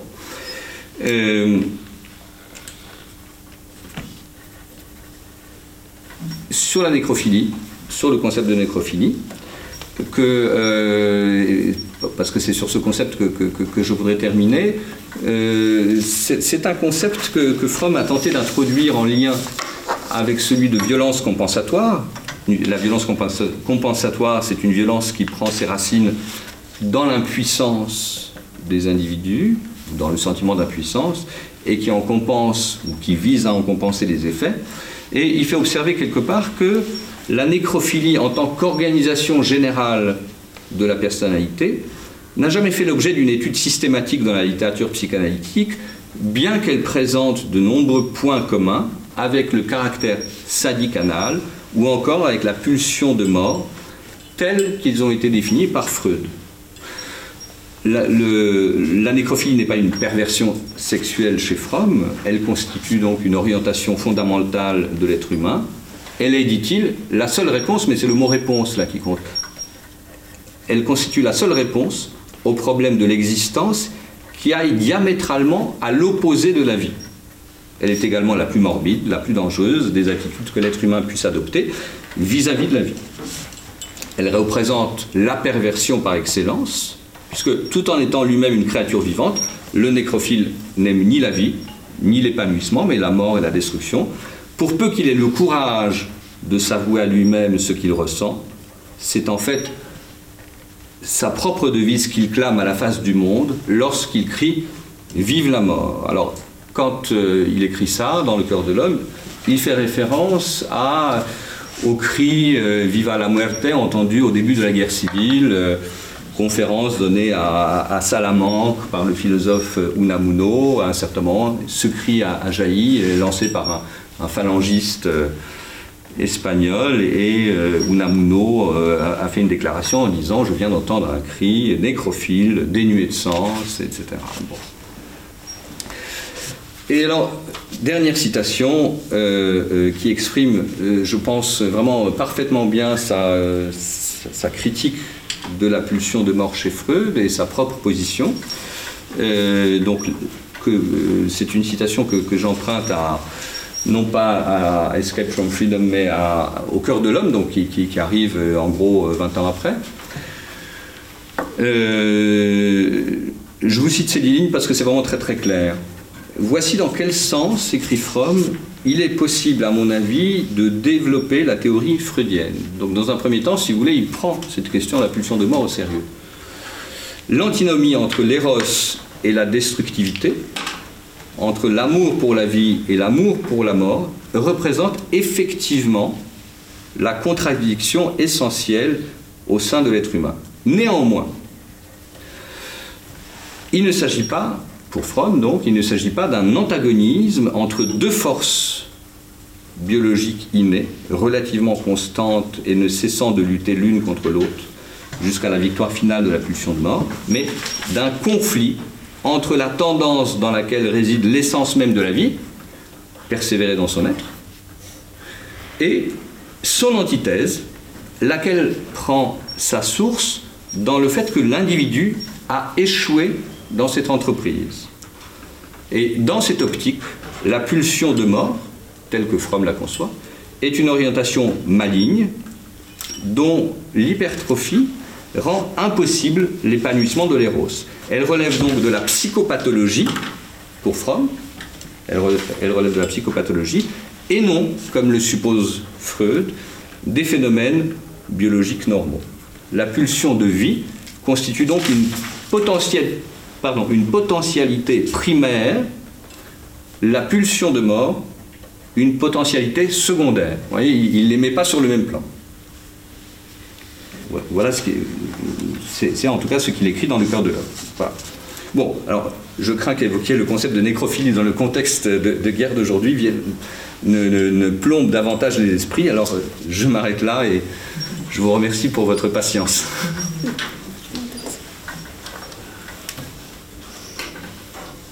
Merci Claudine, merci euh, Paul. Euh, merci pour cette euh, relecture de, de Fromm. En moi, merci de m'avoir permis de lire Fromm. Je ne sais pas. Mais Fromm ne m'a pas beaucoup convaincu et je crains que votre exposé non plus. dit sympathiquement. Et donc, je me permets de faire quelques remarques et questions et puis on ouvre la discussion. Euh, je vais me résumer.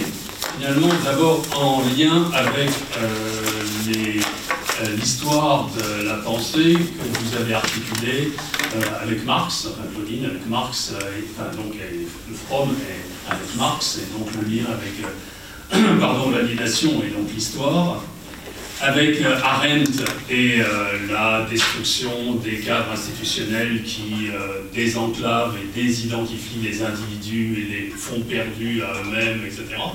Que ce soit les individus dans la masse ou que ce soit même les chefs, puisqu'ils reproduisent cette désidentification. la référence à Weber, euh, la discipline et la soumission euh, à l'angoisse, et c'était extrêmement important de, souligner cette euh, dimension qui est trop peu soulignée dans effectivement la pensée du capitalisme de, Weber, finalement cette angoisse de, l'individu devant Dieu. et finalement, vous ne l'avez pas prononcé, mais enfin, c'est, me semble-t-il, en filigrane, cette autocontrainte le terme est emprunté à Elias, et là, Fromm est assez proche de Elias, qui fait qu'il euh, effectivement adopte des positions, etc. Et puis le quatrième, c'est Freud. Alors évidemment, je vais y revenir puisque c'est euh, le cœur et c'est euh, l'objet de notre séminaire. Alors ma première question, elle est un peu brutale, mais qu'est-ce qu'il apporte Fromm Qu'est-ce qu'il apporte par rapport à Marx et le concept de l'aliénation, de l'individu par rapport à son produit et de l'individu par rapport à l'histoire?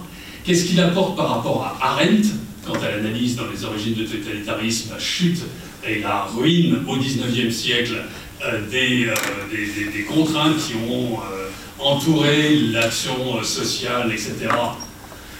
Qu'est-ce qu'il apporte à Weber dans son analyse du capitalisme? Qu'est-ce que ça apporte de parler du patriarcat? Parce que bon, ça c'est vrai que c'est pas Escape from Freedom, mais c'est la suite. voilà, ce serait ma première question. Qu'est-ce qu'il apporte aussi dans cette réflexion qui, tendait votre, votre approche et qui est extrêmement intéressante, qui aujourd'hui euh, on ne peut plus euh, pertinente, sur le fascisme, le nazisme, le totalitarisme? on sait quand même qu'à côté, Adorno, Horkheimer ont développé la personnalité totalitaire, autoritaire, qui est un vaste ouvrage pour comprendre ces phénomènes totalitaires. Arendt, voilà, la désidentification qui est tout à fait considérable, le Weinstein, etc., on n'arrêterait pas d'en finir, d'en citer, qu'est-ce qu'il apporte de plus Fromm dans ses analyses euh, du totalitarisme auquel il est confronté? Ça, c'est le, premier, euh, le premier ensemble euh, de, de, remarques. Évidemment, je viens à Freud parce que c'était le quatrième d'ailleurs qui venait dans votre exposition et que, comme tu l'as dit, Paul, euh, il, est en constante euh, discussion avec, euh, avec Freud, il a été psychanalyste, il l'a lu très vite, etc., très, tôt, pardon. alors voilà, je vais souligner quatre points, qui me, qui me choquent dans sa lecture de, de Freud et qui me fait penser qu'on ne parle pas de la même chose. Le premier, je ne me souviens plus, sur l'interrogation sur le moi, finalement. Euh, qu'est-ce que le moi? Et le moi, il le rapporte à l'instinct. Et si d'ailleurs, et s'il critique énormément Freud, c'est au nom de l'instinct. C'est pas la pulsion, c'est l'instinct parce que Freud serait non seulement, enfin, Freud euh, inscrirait la dimension psychologique dans le biologique, et cette inscription dans le biologique en ferait un invariant, etc., etc. Euh, ça me semble, euh, en, ce qui concerne la lecture de Freud, ça me semble erroné. Parce que Freud ne parle pas d'instinct, il parle de pulsion. Et s'il parle de pulsion, il parle de l'intériorisation, il parle euh, du, psychisme, et pas de la liaison au biologique. Et il pose cette relation de la pulsion immédiatement par rapport à l'autre. Et là, j'y viens parce que c'est la, critique, à mon avis, fondamentale. Critique fondamentale. Que Freud la pose immédiatement dans l'impulsion, alors dans la première topique, comme on dit, euh, emprise, déprise, l'objet, le moi, etc. Mais ça revient à la pulsion d'amour et de haine. Et que ce qui est fondamental dans l'approche freudienne, au cœur, même au plus profond du moi et dans l'immédiateté du nourrisson, etc., c'est la haine la haine du manque et la réaction effectivement à ce manque et qui fait advenir la pulsion même à l'encontre de l'objet aimé. Et cette notion de pulsion d'amour et de haine me paraît totalement absente, comme me paraît absente la notion d'ambivalence qui est fondamentale et fondatrice chez Freud et que je ne trouve jamais, à mon sens, dans la lecture de, de. C'est le deuxième point. Euh, le troisième point, dans cette critique de, euh, de comment dire, de l'invariant que Freud aurait euh, jamais pris en compte, le social, on en a parlé, c'est une critique qui revient sans arrêt. Il y a un énorme volume de 600 pages qui vient de sortir, comme quoi Freud, alors maintenant on dit moderne, il n'aurait pas historicisé l'inconscient. Mais c'est pas le travail de Freud. C'est pas le travail de Freud que de se faire sociologue et euh, de lui reprocher qu'il n'a jamais compris l'inconscient, parce que l'inconscient serait euh, produit, formaté, euh, impacté, comme on voudra, par le social, enfin, c'est exagéré. C'est exagéré. Freud immédiatement inclut l'autre dans le moi. Le moi et l'autre, il est immédiatement l'autre. Et puis on s'étendre sur la masse, etc. Euh, il est, le moi est immédiatement l'autre, il est dans ce qu'il n'est pas. Enfin, le moi et le, enfin pas le non-moi, l'autre moi, celui avec lequel il entre en conflit. Et l'une des définitions de la névrose, c'est le conflit du moi avec lui-même. C'est le conflit du moi avec lui-même. Du moi avec ses représentations éthiques, avec le surmoi, etc. Donc dire qu'il euh, ne prendrait pas en compte euh, le social me paraît, et l'autre me paraît euh, totalement abusif. Peut-être que la critique la plus profonde que je porte à, cela,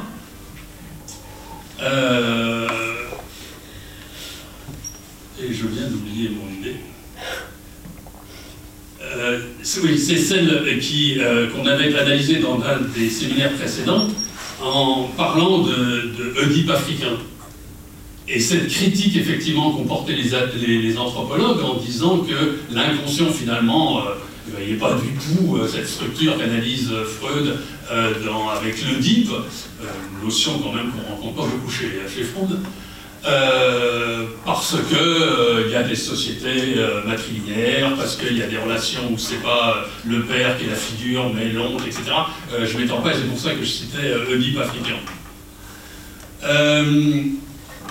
comme si on pouvait. Et la, notion de la destructivité, quand même, et cette pensée de la destructivité qui est la nôtre maintenant, et on, est, on était déjà plongé, mais alors là, on est complètement immergé, nous invite quand même à penser qu'il la pensée freudienne d'un invariant fondé sur le et le meurtre, enfin le fantasme du meurtre, euh, peut prendre différentes formes dans différentes cultures. Et que c'est ça l'intérêt de poursuivre l'analyse du freudisme à travers euh, différentes cultures, me semble-t-il.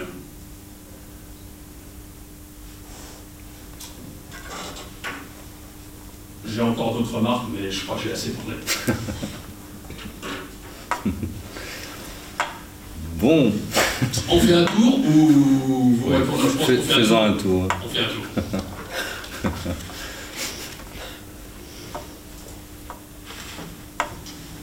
Euh, moi, j'aurais juste euh, bien aimé que vous reveniez sur une question que vous avez euh, abordée peut-être de manière sous-jacente, mais, pas de manière explicite. je pense que chez Fromm, dans ce qu'il propose à ce dilemme de la, de la liberté, il y a sa définition de la liberté positive euh, qui euh, prend en compte pas seulement la raison, mais aussi euh, les facultés émotionnelles de l'homme. Et moi, je vois là aussi une différence fondamentale avec l'élimination à Kant de rationalisme. et donc, je, voulais juste savoir si vous pouvez sur cette question.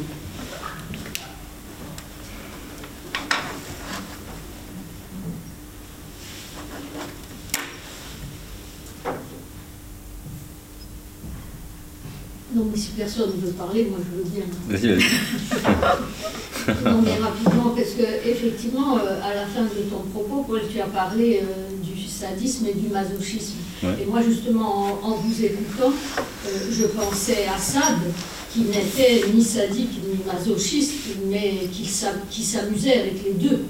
Et en fait, pour moi, la, la philosophie dans le boudoir, c'est escape from the trap.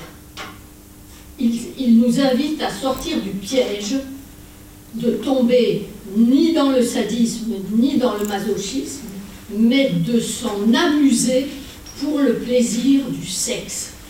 Parce qu'en fait, le vrai sadique dans le réel, comme le masochiste dans le réel, en fait, ils ne jouissent pas du sexe. Et, et, au contraire, pour jouir de notre liberté, de notre liberté face à ce bloc d'abîme, comme dit Annie Lebrun. Moi, c'est grâce à Annie Lebrun que j'ai compris ça, parce qu'en fait, ça m'ennuyait absolument sa lecture. Mais Annie Lebrun a une lecture tellement euh, euh, intelligente, brillante, enfin bon. Donc, euh, effectivement, l'individu face à ce bloc d'abîme, à cet absolu euh, vide euh, pour échapper à devenir un dominant ou un soumis, il faut qu'il s'en amuse sexuellement. Voilà. Donc moi je pense, que c'est à ça que je pensais. Effectivement, chez Fromm, j'ai pas pensé à ça quand j'ai lu euh, Escape from Freedom, mais en vous écoutant, c'est ça qui m'est venu à l'esprit. Et franchement, pour moi, euh, euh, Fromm, euh, ben oui, si, il apporte des, choses bien au-delà de tous ces auteurs que vous avez cités, et c'est justement cette dimension humaniste, le fait que, effectivement, l'humain peut être un individu ni soumis, ni dominant, et qui, un individu également, qui assume sa solitude sur la cime, comme dit Jaurès, cet individu libre qui n'a rien au-dessus de lui que le vide des cieux.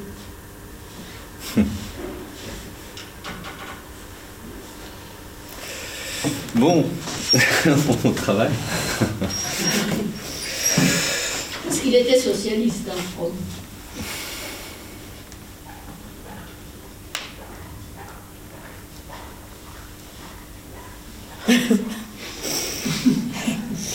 tu veux prendre la parole Tu veux que je, Mais C'est-à-dire, c'est-à-dire, moi j'aimerais bien répondre à la question qu'est-ce qu'il apporte dans, dans ses analyses Euh,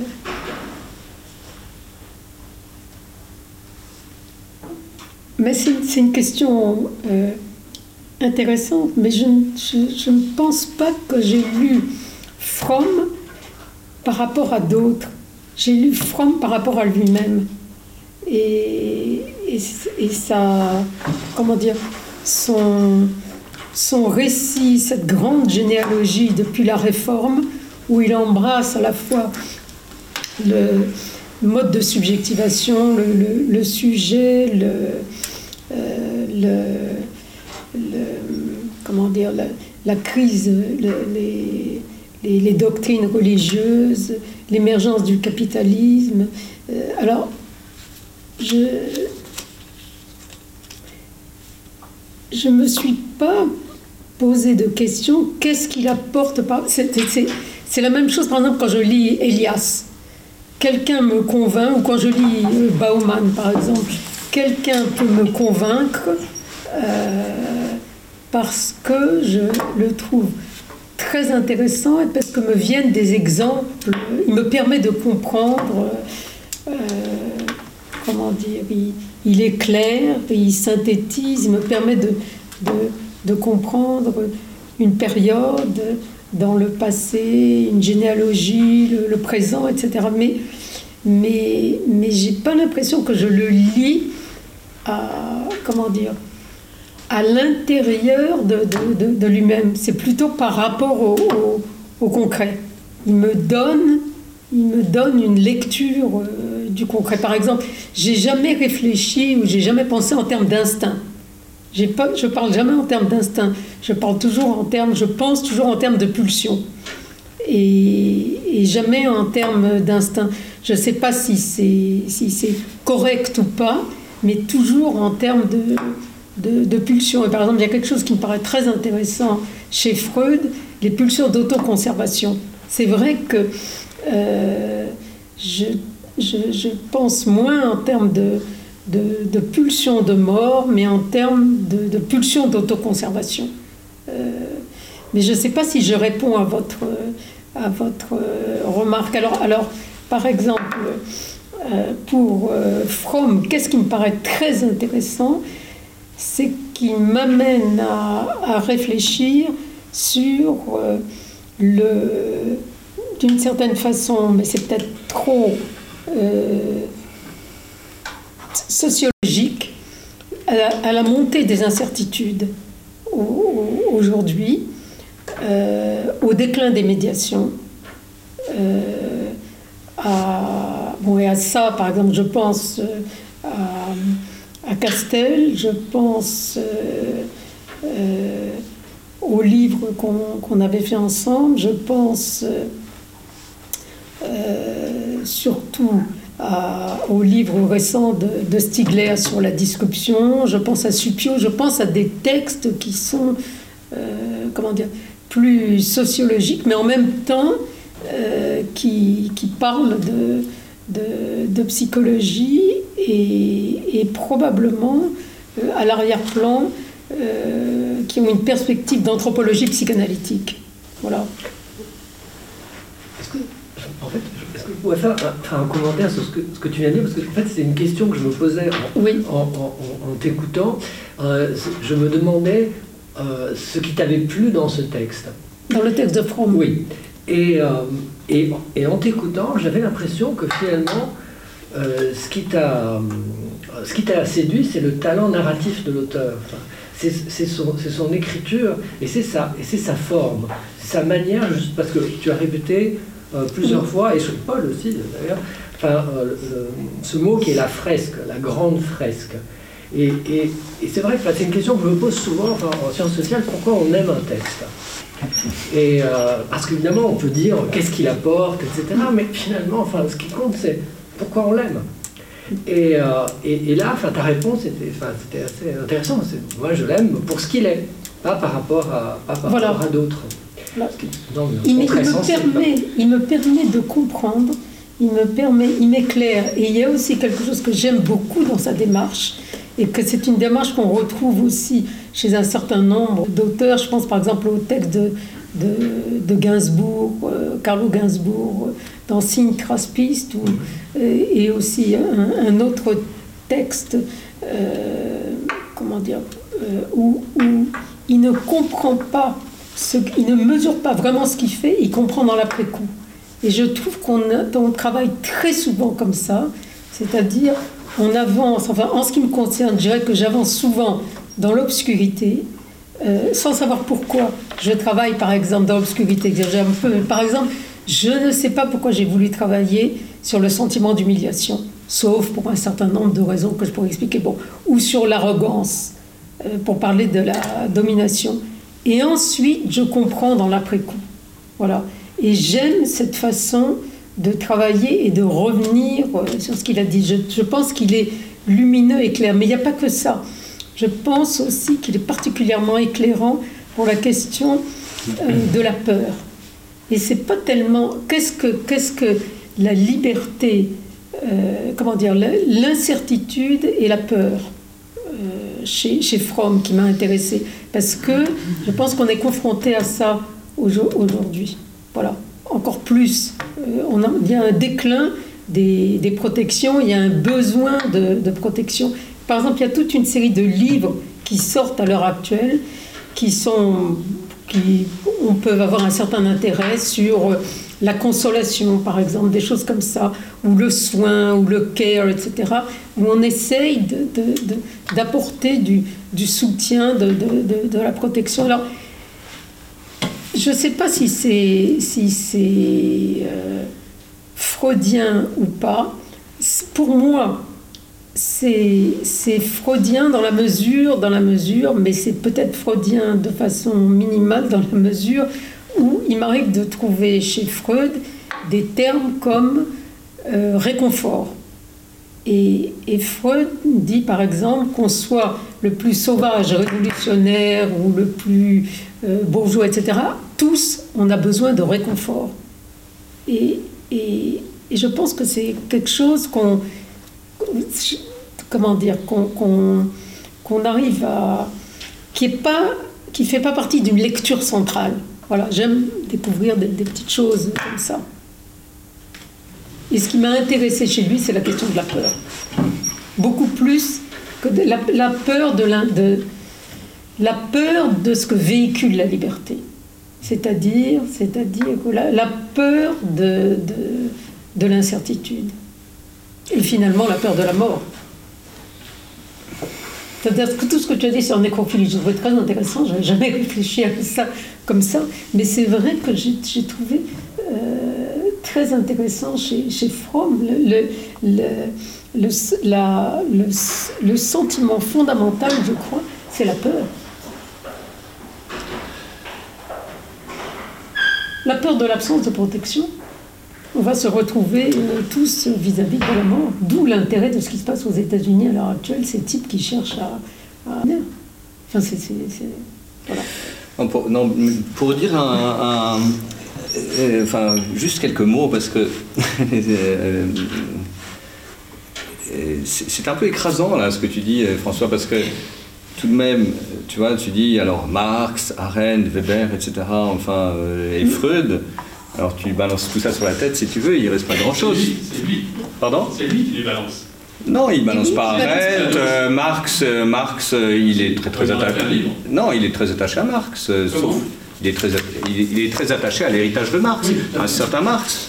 Oui, mais si tu veux, mais oui, mais donc, mais je, je, je, ne suis pas sûr que qu'on puisse procéder de cette façon-là, euh, notamment quand tu... Euh, je, comprends que tu, euh, tu, défends Freud, mais il me semble qu'il y a deux anthropologies différentes chez eux, et, et que, en quelque sorte, à un certain niveau, disons, moi je suis assez sensible à, ce que dit Ariel, c'est-à-dire que face aux, auteurs, à un certain moment, on se retrouve en, bonne compagnie ou en un peu moins bonne compagnie, et puis il y a des auteurs qui nous accompagnent et, dont, la, présence est précieuse.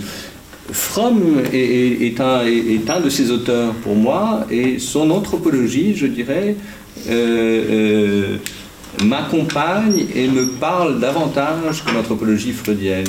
Alors, je dirais ensuite, à partir de cette, de, cette anthropologie, qu'elle me permet également de comprendre euh, pas trop mal un certain nombre de choses, ou en tout cas, j'ai l'impression que, ça me donne accès à l'expérience historique, et euh, y compris des choses aussi simples que l'alternativisme, etc., et le fait de ne pas faire de, la, de la pulsion de mort quelque chose de premier, je trouve que euh, ça permet effectivement d'appréhender euh, des, éléments importants de l'expérience historique et d'une manière qui n'est pas trop massive. Après tout, bon, pour prendre un exemple que, que, que, j'emprunte à, Carmen, parce que Carmen a fait une thèse sur les, pirates de l'Edelweiss et qui est euh, pas mal inspiré de, Fromm. les pirates de l'Edelweiss sont ces jeunes gens qui ont, qui ont refusé de rentrer dans les jeunesses hitlériennes. Et alors, c'est très très étrange. Pourquoi euh, Alors que tout le monde s'y précipite, et tout à coup, des jeunes gens qui sont euh, à peine politisés, à peine euh, idéologisés n'y vont pas. Bon. Je trouve que tu, vois, tu, as un paysage, le tableau de l'Allemagne, etc., etc., et tu as très clairement cette alternative avec des gens qui vont dans une direction vers la vie, et des, gens qui vont exactement en sens inverse. Et ça me permet au moins jusqu'à un certain point de, comprendre quelque chose. Tu parlais de, Weber, parce que là, pour le coup, il me semble que la présence de Weber est très très forte. Mais comme chez tous les Allemands, enfin, en gros, euh, Weber, c'était le savant de, 1900, donc euh, Weber et Nietzsche d'ailleurs, mais... Euh, et tu parlais d'angoisse, mais le, fil que je vois euh, je, laisse de côté la grande fresque. Je, ne crois pas qu'on ait absolument besoin de, Fromm là-dessus. C'est-à-dire que quand on lit Weber, euh, et d'autres, bon voilà, on est. Euh, mais il me semble que sur certains points, mais qui sont plus précis, plus séquentiels ou plus fragmentaires, Fromm apporte quelque chose parce qu'il poursuit, il développe en quelque sorte certaines des intuitions de, de Weber. Et euh, ce que j'ai nommé tout à l'heure en parlant des tourments de l'homme moderne, c'est pas c'est pas l'angoisse devant Dieu dont tu parles, ou alors c'est l'angoisse au sens philosophique, c'est-à-dire c'est l'angoisse devant le néant, l'absence de fondation, euh, d'évidence de sens, de sens ultime, du sens du sens, etc., etc. Et alors c'est ça qui m'intéresse dans l'intuition weberienne, quand il s'adresse à ses étudiants qui auront 30 ans au moment de l'arrivée de Hitler au pouvoir et, chez, qui il sent l'attente d'un sauveur, l'attente d'un prophète, c'est qu'il sent très bien que ces, euh, ces étudiants sont dans une perspective escapiste en quelque sorte. Ils veulent échapper à quelque chose. Ils ne veulent pas échapper à quelque chose qui relève de la tradition, ils veulent échapper à quelque chose qui est la condition moderne, celle du désenchantement du monde. Il faut choisir qui est Dieu, qui est diable, etc. etc. Ils veulent y échapper. Bon. Et sur ces trajectoires escapistes, en quelque sorte, je trouve que euh, Fromm nous apprend quelque chose, il nous apporte quelque chose d'important et euh, euh, que, que Weber introduit, si tu veux, mais vraiment comme ça, c'est juste un fil, c'est pas la grande œuvre weberienne, c'est un film qui, qui, est très très présent. Euh, chez Weber, à la fois dans ce qu'il dit sur, les intellectuels et dans ses conférences sur le savant et le politique, etc.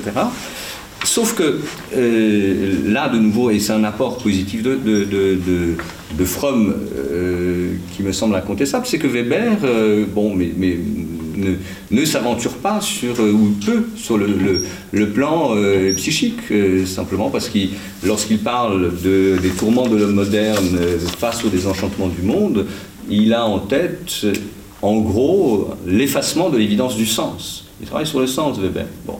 Fromm ne travaille pas seulement cette dimension-là. Et il introduit effectivement à tout un ensemble de pathologies de l'individualisme moderne et de la démocratie auxquelles Weber introduit beaucoup moins. Et donc ça, ça me semble tout à fait, euh, euh, tout à fait intéressant chez lui. Et euh, pour Arendt, je, je- je ne sais pas quoi te dire parce que, enfin, d'abord, moi, je ne considère pas que, que le. Enfin, si, si, si- là aussi, si, si on devait vraiment y aller comme ça à coup de serpe et si, si on partait sur une île déserte, moi, je ne prendrais pas les origines du totalitarisme d'Arendt avec moi. Je prendrais d'autres d'autres livres d'elle, mais pas celui-là. Euh, mais donc, euh, euh, je- je- je- si tu veux, c'est un, livre qui est tellement touffu. Avec, euh, j'aime pas le tome sur l'antisémitisme. J'aime mais beaucoup. l'impérialisme. Pardon? L'impérialisme. L'imp- Dans l'impérialisme, Tu prendrais, tu oui, prendrais oui, oui, oui, je prendrais au moins quelques passages de l'impérialisme. Oui. Je prendrais la fin, et Oui, le, chapitre ajouté des origines du totalitarisme, etc. Bon, mais c'est écrasant. ta- Enfin, ta remarque est, est- est trop massive, quoi. Donc, euh, il est Je difficile. vais, je vais être précis, je ne voulais pas être écrasant. Euh, en fait, je l'ai lu dans la perspective de notre séminaire, qui est une réflexion sur euh, la place euh, ou la perte de la place de Freud actuellement en regard d'autres temps où d'autres disciplines s'en sont beaucoup servies. Et ce qui m'a intéressé effectivement, c'est que il hésite, mais c'est là, ma ma critique elle est là en fait. Mon reproche il est là, et ma déception euh, quand je l'ai lu est là, c'est qu'il hésite entre la psychologie et la sociologie. Et on ne peut pas, euh, avec sa méthode, euh, s'en sortir. Je m'explique très rapidement. La psychologie, euh, quand il parle de l'instinct, quand il parle de la vie, il ne parle pas du moi. Et pourtant, il cite Freud, etc. Donc voilà, ça- là déjà, ça va pas tellement bien. Et puis ensuite, euh, il analyse euh, les différentes périodes historiques. Enfin, Claudine ou toi, je me souviens plus, avec Marley, il reprend les, les histoires de, de Weber, etc.. Et entre les deux, qu'est-ce qu'il met Entre la psychologie, entre l'individu, et puis le, groupe, la totalité, l'histoire, admettons la, dichotomie, il met, je crois que c'est Claudine qui l'a dit, la structure de caractère. La structure de caractère, cette structure de caractère dans euh, Escape from Freedom, il l'a traité, et je, je l'ai renoté, parce que j'ai beaucoup pris de notes, comme le caractère social d'une société ou d'une classe sociale. Et je ne comprends pas. Et je ne comprends pas ce que ça veut dire que ce balancement ou cette tentative euh, qu'il opère de lier la psychologie, c'est-à-dire le moi, l'individu d'un côté, et l'évolution historique de l'autre. Et tu as écarté quand même très euh, rapidement, aussi brutalement que moi, je l'écarte tu as écarté Adorno. Alors là, j'emporte Adorno. Et qu'est-ce qu'il dit Adorno dans la critique terrible qu'il fait euh, de, de Fromm? Qu'est-ce qu'il dit? Ça, ça finit par être. Hein? Ça finit par Une psychologie sociale, une psychologie sociale analytique aurait à découvrir dans les mécanismes les plus intimes de l'individualité les forces sociales déterminantes. Ça, je ne le lis pas chez Fromm. Et là, Adorno a parfaitement raison. Au contraire, Adorno poursuit. Plus la psychanalyse est sociologisée, plus son organe de connaissance des conflits d'origine sociale s'émousse. Et je pense que là, Adorno a résumé, euh, comment dire, la limite de l'approche euh, de Fromm, euh, des autres, etc. Mais euh, je comprends ce que tu dis, et puis j'ai lu euh, ça, mais je ne comprends pas en quoi euh, Fromm est un adepte euh, d'une philosophie de l'adaptation sociale.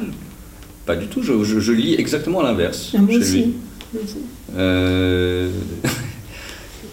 Euh, et euh, oui, non, c'est. je- Juste. Par- Partant de, part- en plus critiquant euh, les notions d'invariant, euh, c'est là où j'ai- j'ai- moi j'hésitais, partant de ce sorte de fonctionnalisme consistant à dire que l'individu euh, fuit l'isolement, Claudine l'a rappelé, c'est un des, principes de, réflexion de Fromm, hein. Euh, est-ce qu'il n'y a pas un certain fonctionnalisme à dire que l'individu fuit Alors forcément, il va vers, il s'adapte à, au groupe. Non. Ah non, Ah non, mais il n'y a pas ça du tout. Bah, non, euh, dans- même dans la citation. euh, non, non, pas du tout. Non, non, je, je, je- non, non, je ne crois puisque- pas. puisqu'il parle aussi des, des groupes comme pouvant être des refuges. Bah, mais mais, mais, mais d'individus. à la page 18 de Escape from Freedom, il écrit Notre analyse est basée sur la conviction que le problème, le problème clé de la psychologie est du genre spécifique d'apparentage de l'individu au monde, et non pas celui de la satisfaction de sa frustration de tel ou tel besoin. Ça, c'est central dans sa démarche, oui, Voilà. effectivement, oui, bien sûr. Ouais. La, toute la critique de l'école de Francfort qui a porté sur le fonctionnalisme me paraît fondée. Mais c'est pas du fonctionnalisme. euh, je- je y a- y a- si, si tu veux, c'est un peu comme chez Hobbes, c'est-à-dire c'est il y a quelque chose qui est le pire de tout. Voilà, chez Fromm, il y a le pire de tout. Bon, je veux dire, c'est un élément d'anthropologie. Il y a le pire de tout. Le pire de tout pour l'individu qui équivaut à la maladie mentale, pour ainsi dire, c'est effectivement le fait de se retrouver seul, euh, avec euh, esselé, précarisé, enfin, euh, dans ce sentiment d'impuissance absolue. Paul, à partir de ce moment-là, je te suis, mais quand on s'appuie sur Freud, et il s'appuie et il discute tout le temps Freud, Mhm. ne penses-tu pas qu'on est forcé d'utiliser les catégories freudiennes de ce qu'il appelle la solitude ou euh, Hilflosigkeit en allemand, de cette euh, effectivement euh, solitude extrême du nourrisson, du bébé, de l'enfant, et il n'en est pas question. Et tout ce, qui, tout ce que Freud a pu euh, enrichir pour le coup de l'approche de cette Hilflosigkeit, de ce manque, de cette, de cette euh, absence totale, Fromm, il passe dessous. Alors moi je te suis sur le fait de, effectivement, le plus terrible d'être seul, etc. J'en viens de demander si c'est pas, euh, enfin, sans, de la littérature, quoi, je veux dire, euh, c'est pas fondé, voilà, j'ai trouvé que ça, voilà, et c'est, Ah, ni- voilà, Fran- ma réaction sur qu'est-ce qu'il apporte, voilà. Oui, mais François, que il- tout ce qu'apporte Freud, il, il le passe à perte et profit, quoi. Non, je, mais Ah, non, non. moi je ne crois pas du tout. Moi, je crois euh, pas. non, non. Je crois qu'il l'a, je, pense qu'il l'a euh, assimilé, intériorisé, euh, sans nécessairement le, le, le, le- le citer. Mais, mais on, on retrouve du, du Freud chez lui. Il faudrait le relire encore Non, non, c'est pas du j'aurais tout. c'est- pas- c'est pas du tout, c'est pas du tout, euh, pas, comment dire, euh, quand vous dites c'est pas du tout fondé. euh, je crois que c'est un, c'est un récit très articulé, au contraire. Pour une certaine hauteur, c'est un peu comme, euh, je dirais, le, le, le livre de hasard euh, sur la crise de la conscience transcendantale au, 16e et au 17e. Ce sont, alors, je dirais pas fresques, mais ce sont effectivement des, des, des récits mais de la, de la valeur pour vous amener à retourner au, texte. Juste, enfin, Fromm, en tout cas, a euh, l'ambition, ou en tout cas, euh, il écrit à partir de son expérience de, psychanalyste. Dire, il se fonde là-dessus. euh, il se fonde sur une expérience qui est longue par ailleurs, hein, parce qu'il a commencé à être analyste en 26, je crois. Il était assez jeune, il devait avoir 26 ans. Et, euh, et ensuite il continue et il, opère effectivement euh, une certaine critique du, freudisme à partir, de, de- de- enfin, dix, ans, après. Mais euh, ensuite il a continué à être analyste. Et quand il écrit, il a, en tout cas, il se prévaut de cette expérience-là. Euh, Alors moi j'ai des problèmes de date.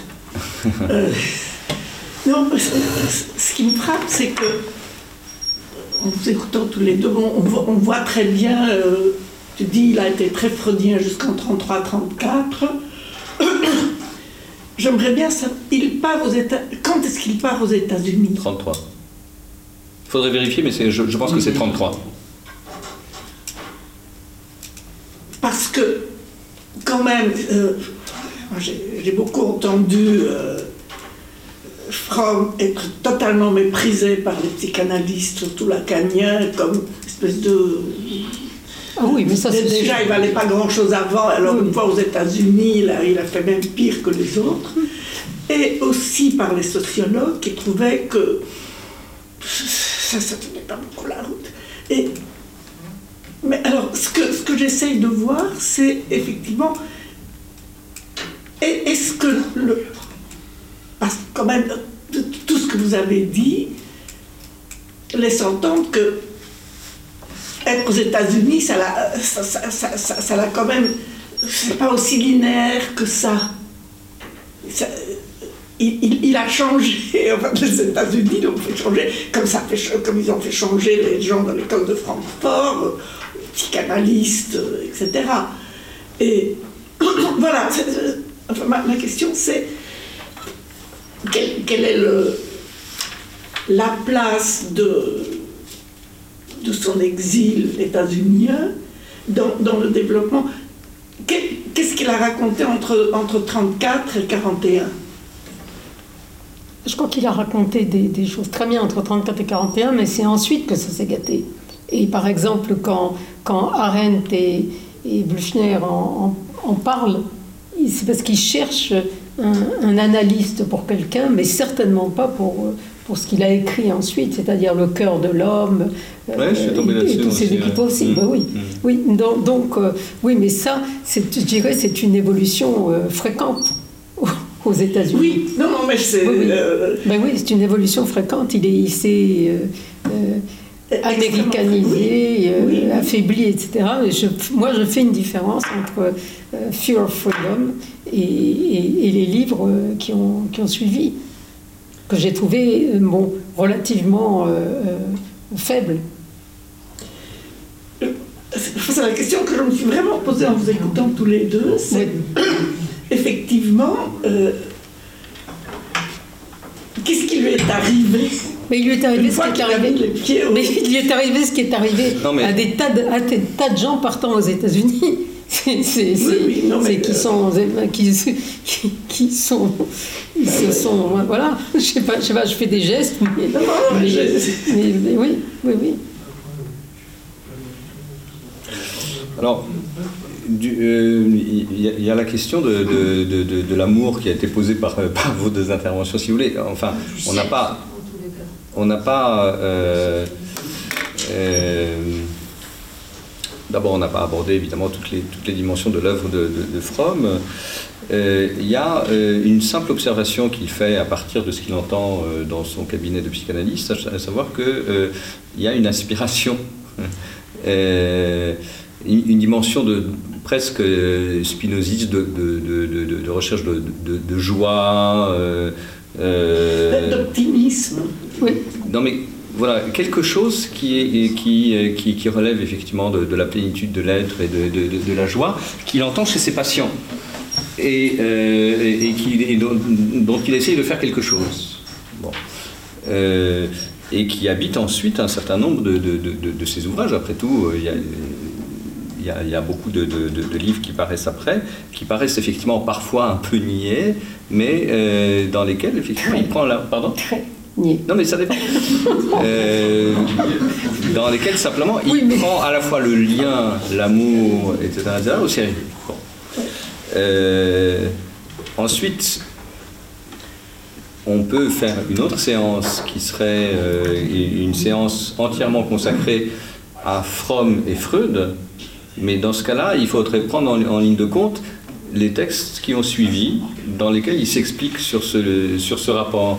Alors il y a la mission de Freud, il y a Revoir Freud qui existe en français, et il y a d'autres textes par ailleurs, euh, des, recueils d'articles qui datent, de certains, euh, euh, de, disons, enfin en gros, ont été publiés dans les années 30 et puis d'autres ont suivi après, la crise de la psychanalyse. Donc il faudrait, il faudrait travailler sur ce corpus-là. Et, mais là, ce dont on a parlé, c'est quelque chose, encore une fois, qui est, qui est beaucoup plus resserré. Euh, je veux dire, ce sont les mécanismes de fuite dans le contexte du fascisme. Et éventuellement, ensuite, ce qu'on pouvait faire de cette réflexion pour penser à un certain nombre de pathologies des sociétés démocratiques contemporaines. Mais donc c'est- beaucoup plus limité. Non, d'accord, mais c'est écrit, Pardon? Euh, ça, euh, le mécanisme de fuite euh, dans, dans le contexte fasciste, mais c'est écrit dans un contexte états-unien.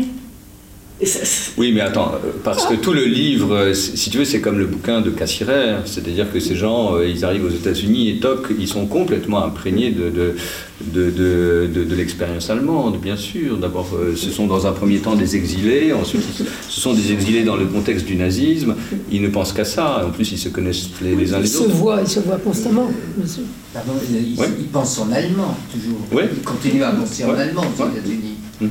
Alors, euh, alors euh, Escape from Freedom est écrit en anglais, hein, évidemment. Oui, d'accord, mais il pense. euh, C'était la question de, qui se posait pour Adorno, qui se Oui, posait. oui, bien sûr. Mhm. Je, J'aurais une question complètement, peut-être complètement illégitime. Enfin, j'ai le sentiment qu'elle est illégitime, mais peut-être qu'elle a un intérêt dans le contexte de notre discussion. Elle est illégitime parce que je n'ai pas lu Fromm. Donc euh, je, je, vous entends euh, de l'extérieur, mais j'ai entendu vos deux exposés comme euh, une succession de, de, rencontres avec un certain nombre d'auteurs. Alors je dirais un peu la même chose, non pas qu'est-ce qu'il apporte, je ne me, permettrai pas, me permettrai pas de dire ça depuis ma position d'ignorance, mais à, plusieurs points, il y a, comme des rendez-vous fugace et ensuite il va ailleurs. Euh, je prends un euh, qui est celui du, rapport entre la liberté et la soumission. On dit, ben, ben ça c'est du Kant quand même, c'est du Kant basique, la, loi, la, liberté, la, loi ratio cognoscendi de la liberté, mais là il y a une identification entre les deux, il n'y a pas opposition. Euh, dans, le contexte ancien.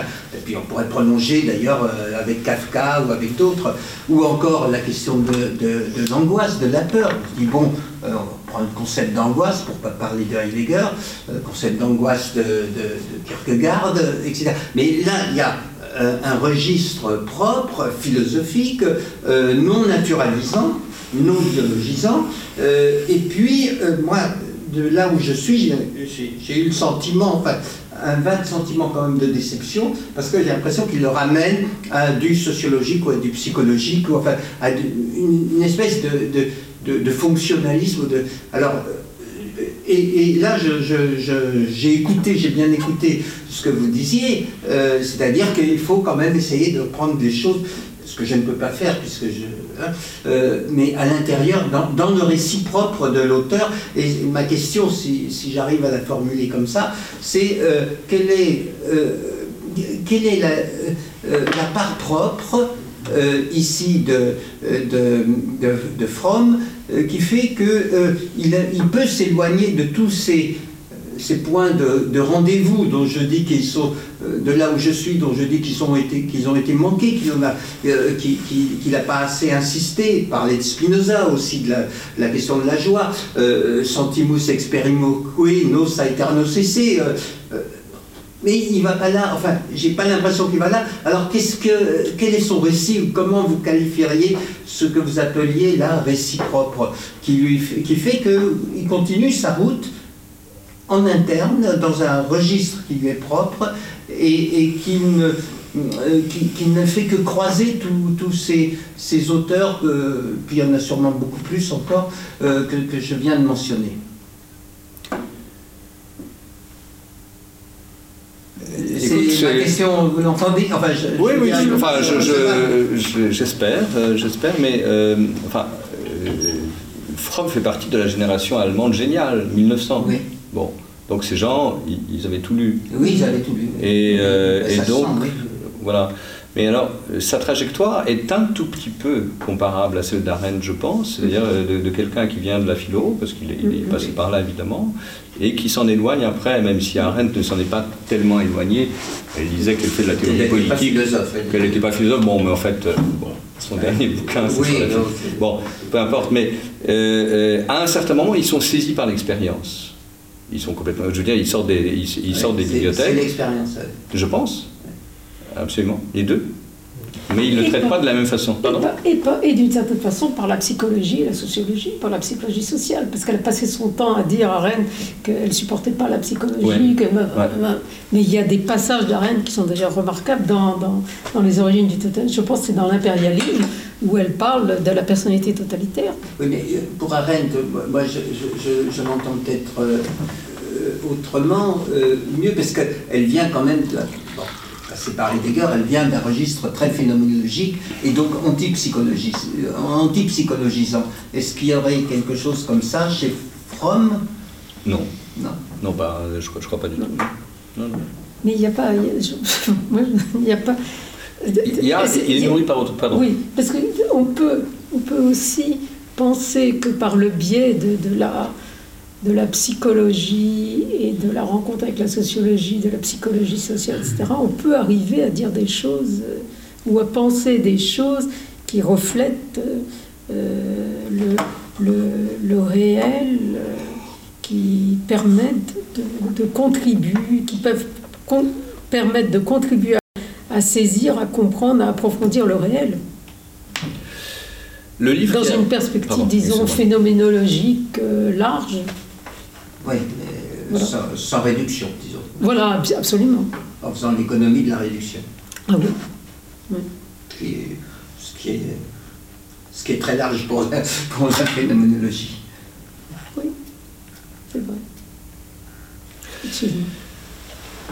Non, il y, a, plusieurs livres qui ont suivi, disons, qui ont, tenté de poursuivre l'inspiration de Escape from Freedom. il y en a un qui a été, euh, qui date de, euh, je ne sais plus, 40, 46 peut-être, il euh, faudrait vérifier, Man for Himself.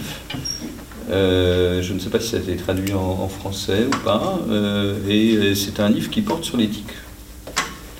Alors, c'est en un certain sens, dit-il, le, prolongement de Escape from Freedom, et c'est toujours une discussion avec la psychanalyse parce qu'il prend l'orientation éthique au sérieux.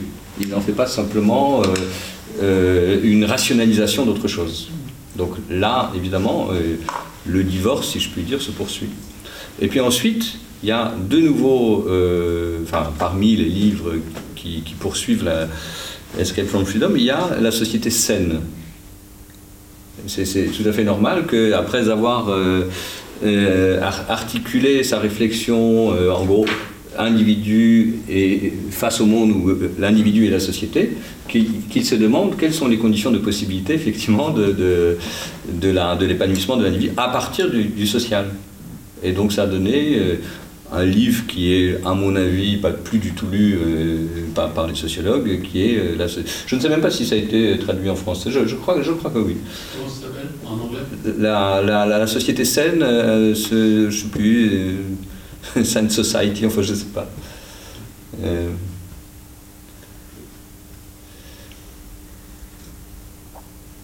Si, si, ça a été traduit. Sous quel titre? Ça a été traduit sur Société aliénée et Société saine, du capitalisme au socialisme humaniste. Pardon. Psychanalyse de la société contemporaine, traduit par Janine Claude au courrier du livre en 67. D'accord. Society. Mm Moi, je voulais revenir. Euh, pardon, tu voulais parler Je, je peux pas. Vas-y si tu veux. Non, non, parce que ce sera pas. Alors. Moi, je voudrais vous poser une, question. Euh, je ne connais pas à fond, comme vous le connaissez.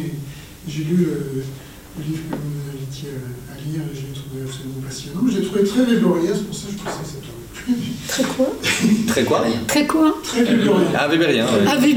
J'avais compris que véborien. Non, c'est juste comme les Je sais tellement peu de choses. C'est justement ça qui m'interpelle un peu, c'est-à-dire. Euh, sa grande fresque, là, le début, mm. la réforme. Euh, est-ce que. Comment vous prenez ça aujourd'hui? L'idée que euh, finalement, avec la philosophie, la, liberté et l'invention de la modernité, des Lumières, de la démocratie, tout ça arrive en même temps. Avant, les gens n'étaient pas libres, donc ils n'étaient pas seuls. Et puis aujourd'hui, euh, ils sont libres, mais ils sont seuls, donc il faut inventer ces stratagèmes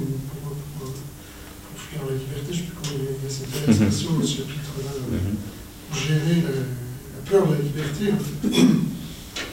Mais bon, euh, je ne sais pas, un historien, un anthropologue du Moyen-Âge, enfin de, ce qu'on appelle le Moyen-Âge, de cette grande période, là, tout, euh, indistinctement, euh, les gens étaient, étaient-ils plus sous la pression de leurs institutions sociales et religieuses à l'époque médiévale qu'à l'époque moderne et contemporaine Était-il moins seul euh, Moi, ce que, je vois d'histoire locale, c'est que les, systèmes, les grands systèmes religieux n'avaient pas forcément une prise euh, très forte sur les, sur les gens, sur les individus, sur les collectifs, qui pouvaient vivre assez souplement avec. Et, puis il y a eu des grandes peurs aussi à l'époque mmh. médiévale. Donc, j'ai conscience en disant ça que moi j'enseigne ça un peu à mes étudiants en, sociologie politique, hein, pour expliquer l'avènement des systèmes politiques modernes, etc. Mais quand je le fais, j'ai quand même conscience qu'on y va à un très gros trait et qu'il y a des, grandes approximations derrière tout ça. Et...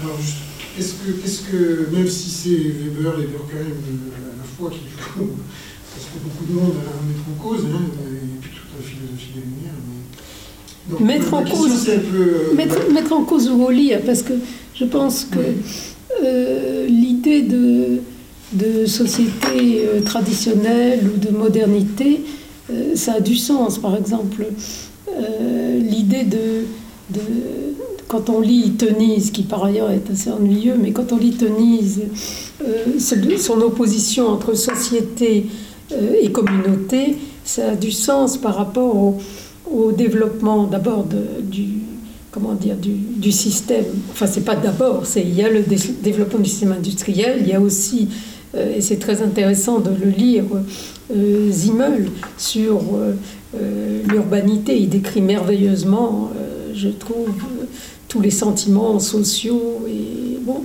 Donc euh, euh, c'est un peu toujours la même chose. On peut toujours dire on se fait des idées, etc. Mais c'est la question des, des, catégories, des perceptions, des classifications. Euh, euh, Est-ce que l'histoire est possible Oui.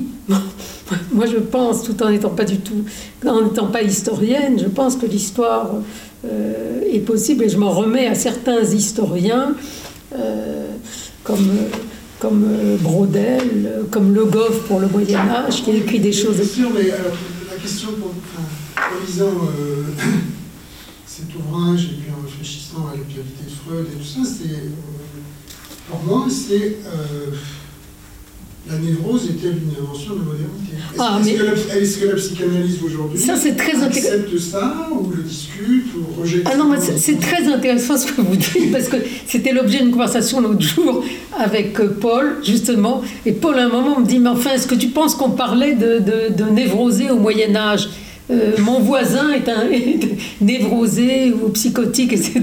Bon, c'est bien sûr qu'il faut pouvoir se poser ces questions. Et ça, c'est des questions, je trouve, je, lisais l'année dernière un livre que j'avais trouvé extraordinairement intéressant sur fiction et vérité freudienne de Laurence Kahn, et où elle aborde, euh, elle traite de, de l'anthropologie psychanalytique d'une façon absolument euh, passionnante, passionnante, vraiment. Et elle m'a aussi beaucoup inspirée, ce qui ne m'empêche pas d'être d'être inspirée. Je peux être inspirée par des ouvrages euh, différents et pour différents projets. Pour, euh, euh, pour aller dans, dans- dans le sens de ce que vous dites, bon, euh, et- et tout à l'heure, j'ai j'ai évoqué effectivement cette dimension de grande fresque, et à chaque fois que, que- que- que vous, euh, vous, vous avez l'audace de- de- d'en proposer une, alors vous, vous exposez effectivement la critique, ça c'est- c'est c'est évident. C'est- un effort euh, qu'il faut apprécier euh, en tant que tel, je pense, euh, un effort de, mise en sens et de mise en intelligibilité de notre trajectoire historique. Et à vrai dire, ces efforts sont, nombreux depuis le 19e siècle. Je, pense qu'on a commencé en gros au, au 19e à essayer de thématiser le passage entre l'ancien et le nouveau. Et ça a donné lieu à, des, théorisations très, très différentes selon les cas. Et, effectivement, chacun ici, j'imagine, est plutôt inspiré par certains auteurs et, plutôt par d'autres. Euh, je dirais que dans un premier temps, ce questionnement me paraît intéressant parce que, et il me paraît toujours, je veux dire, cette réflexivité sur notre trajectoire euh, euh, que moi j'appellerais moderne, me paraît de toute façon très intéressant à cultiver euh, euh, partant de des orientations historiques comme aujourd'hui, en tant que telles. Donc là, il y a déjà une valeur euh, euh, dans les- dans- dans l'effort. Par rapport à, Weber, je dirais qu'il y a une... euh, c'est la même famille. C'est-à-dire que les deux, euh, et ce qu'on ne trouve pas vraiment chez Durkheim, pas de la même façon, euh, il y a euh, une mise en avant de la singularité de la trajectoire moderne. On peut le contester, bon, bien sûr, un peu à partir de ce que, ce que, ce que, ce que vous avez dit. Ou, bon. Euh, mais enfin, à, à un certain moment au départ, je crois qu'il faut consentir à, à- à, voyez, à- une approche, euh, un point de départ quelconque, et puis voir ce que ça donne et ce que ça nous permet de penser. Bon, chez Fromm, comme chez Weber, il y a de l'inédit, il y a une sing- singularité de la trajectoire euh, occidentale, et au cœur de, cette, de, de cet inédit, il y a, entre autres choses, l'individu. Euh, donc euh, c'est ce qu'il s'efforce de, penser. Euh, il s'efforce de penser effectivement l'avènement de, l'individu moderne. Mais ça ne veut pas dire qu'il n'y avait pas de personne au Moyen Âge. Après tout, ces gens avaient un nom, ils ne confondaient pas Pierre et Paul. Mais là, vous voyez, si, on s'engage dans ces discussions, on va, s'y engager à partir chacun de nos, post- de nos disons, de nos, nos points d'appui théoriques ou, euh, ou historiques ou autres. Bon. Moi, le seul point, euh, mais que j'ai évoqué tout à l'heure, euh, qui, ne me satisfait pas, et dans les constructions que je trouve souvent, là pour le coup, chez les, anglo-saxons, dans toutes les réflexions qui portent notamment sur la, sur la modernité comme sécularisation, etc., c'est qu'il y a un élément qui me manque, euh, et qui me paraît fondamental pour penser la modernité, c'est l'avènement euh, d'un, pouvoir politique qui n'a plus rien au-dessus de lui, d'un pur centre d'autorité politique, autrement dit de l'invention de l'État. Et euh, parce qu'après tout, pour que, pour que ce- ce- ce- cet individu dont il parle puisse se libérer à un certain moment euh, de l'emprise des tutelles euh, locales, seigneuriales, religieuses, etc., il a peut-être fallu qu'il y ait effectivement l'avènement d'un autre type de pouvoir et qui puisse permettre effectivement cette... Et là, on retrouve quand même quelque chose de la grande thèse euh, durkheimienne qui, me paraît euh, solide sur ce plan-là. Mais c'est curieux euh, euh, parce que cette dimension-là, autrement dit vraiment le, cœur même de la modernité politique, n'est pas du tout abordée par, ni par Fromm ni par d'autres auteurs. Bon, et c'est étonnant parce que quand même tout- tout- toute notre tradition de, philosophie politique tourne autour de ça. Ça, c'est un moment machiavélien. Voilà. Ouais. C'est vraiment le 16e Alors, machiavélien, hobbesien, bodinien, euh, tout oui, ça. euh, Bon. euh, bon, peut-être la Boétie, mais. Non, non, euh, bodinien. euh, Ah, mais non, mais je Baudin. dirais, euh, puisque tu parlais de la Boétie. bon, non, mais la Boétie n'est pas, n'est pas un auteur fondamental de, de ce point de vue-là du tout. Non, hein, mais enfin, c'est le moment machiavélien, ça. Ouais, ouais. Si, si, à lire à Rennes, par exemple. Mhm.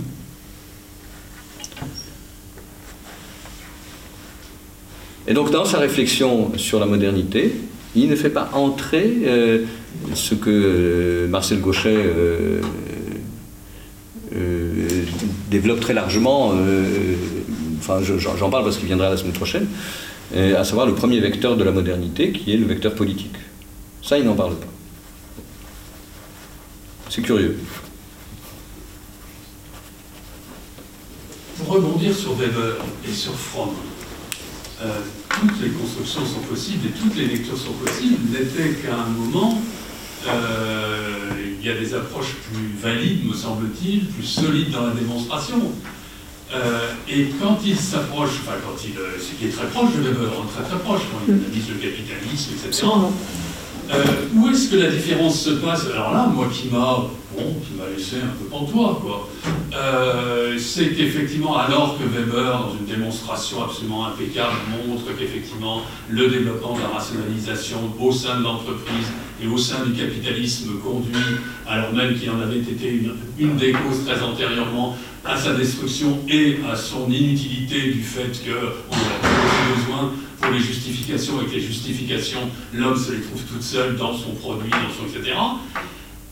Weber d'un côté, euh, qu'est-ce que dit Freud? Freud, la destruction de la religion, elle ne s'enclenche pas dans la production même de la non-nécessité de Dieu dans le discours euh, humain, elle s'enracine dans l'amollissement qui résulte de l'accumulation des richesses, D'accord? C'est ça, c'est l'accumulation, le patriarcat, et puis ensuite la douceur, là, là j'ai noté, hein, euh, la civilisation, se dessine l'idée d'un amollissement de la culture et son affaissement, dans les régions de miel et du lait propres aux civilisations matricentriques. Et là, il retombe sur Freud, il fait intervenir Freud comme, euh, comme euh, disons, explication de cet amollissement en euh, s'appuyant sur le besoin de manger, le faim, la soif, euh, etc., etc. Là, je trouve qu'on est très très loin de Weber et de, sa, son extraordinaire euh, et pour le coup imaginative euh, dé- développement, son imaginatif développement est très très loin de Freud, on n'y est pas Freud.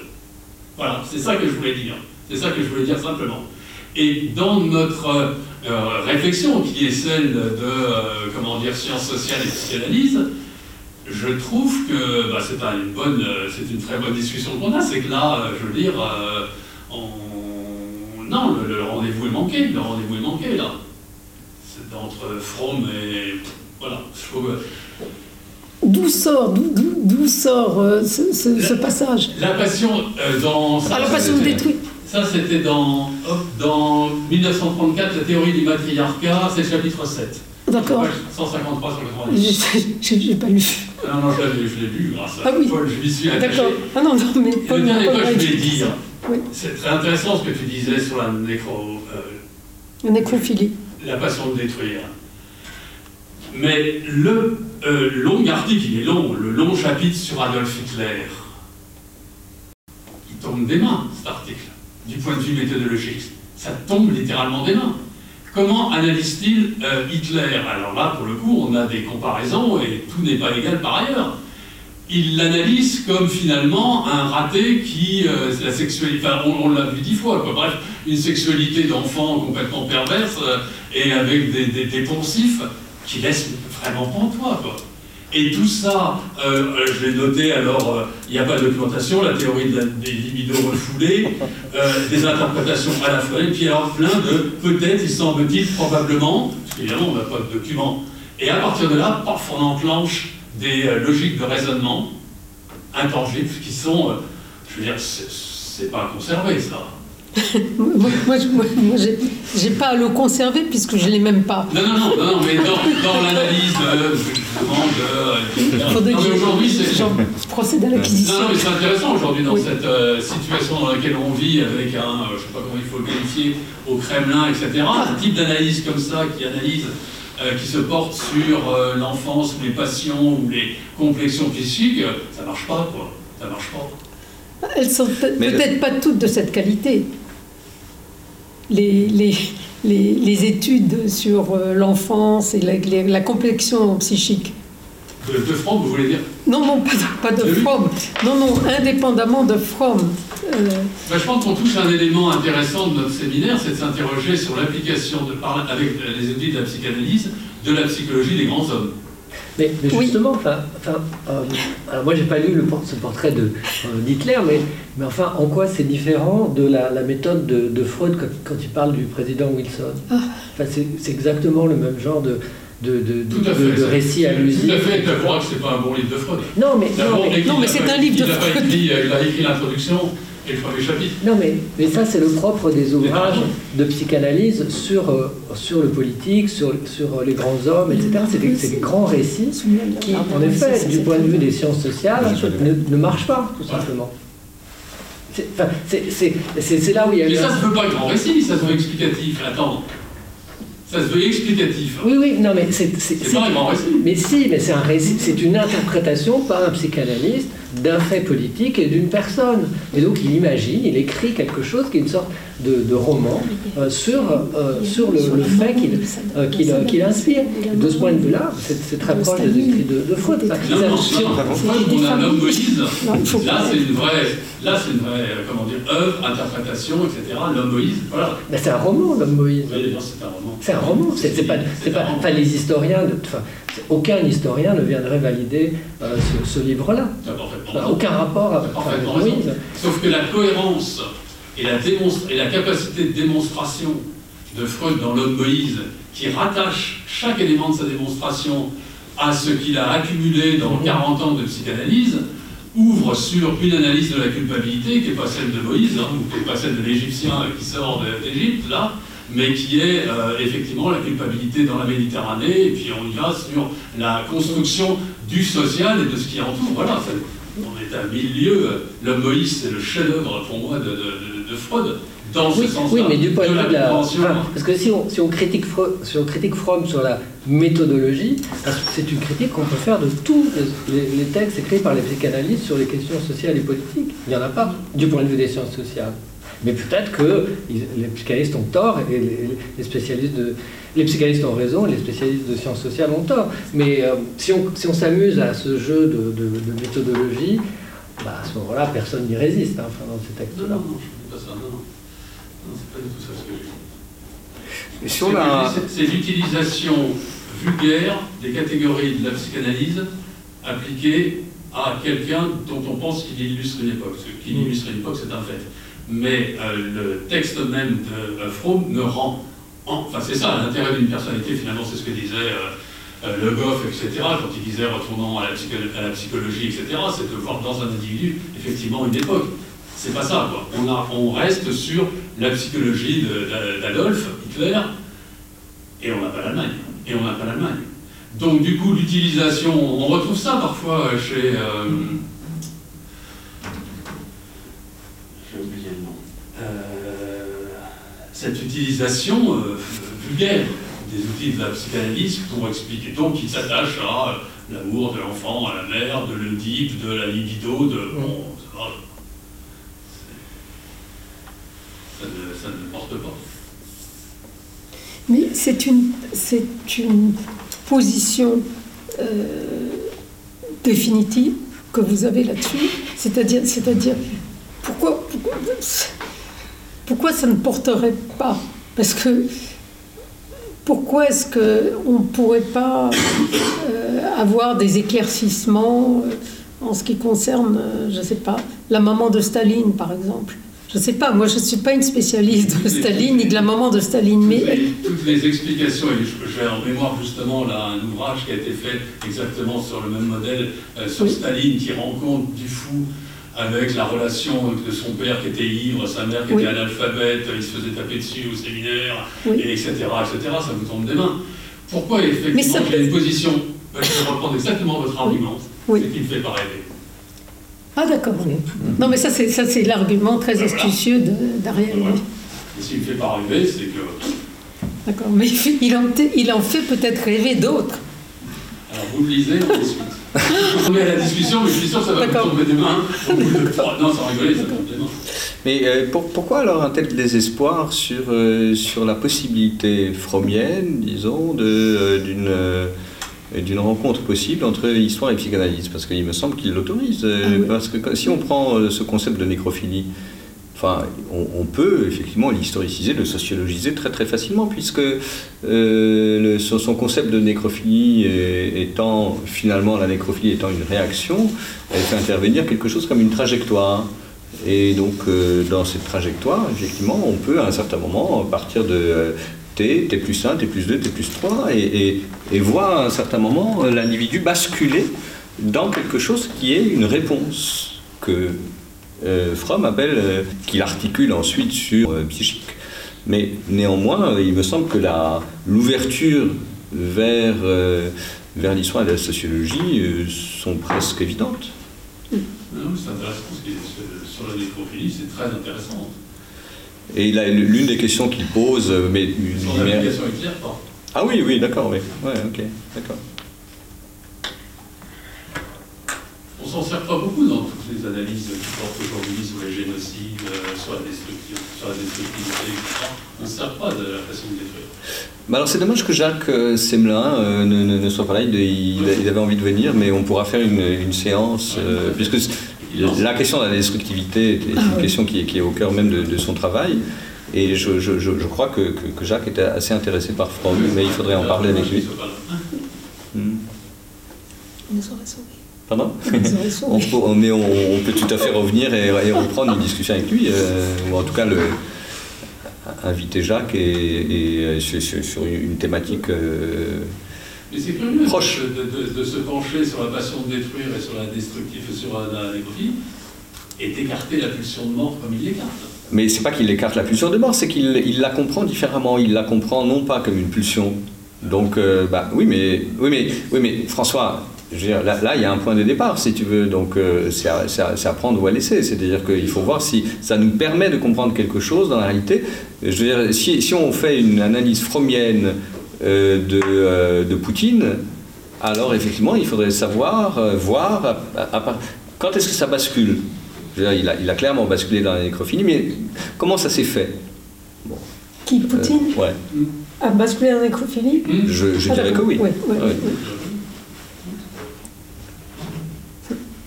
Mais je veux dire, il faudrait restituer les différentes étapes. Mais euh, une telle démarche, elle est, elle est très banale en fait pour un historien ou un sociologue. Sauf, sauf que Fromm nous permet d'accéder à autre chose que les, les sociologues ou les historiens généralement ne considèrent pas. Donc je, je te trouve là, euh, disons, un peu désespéré par rapport à ça, sa, sa démarche.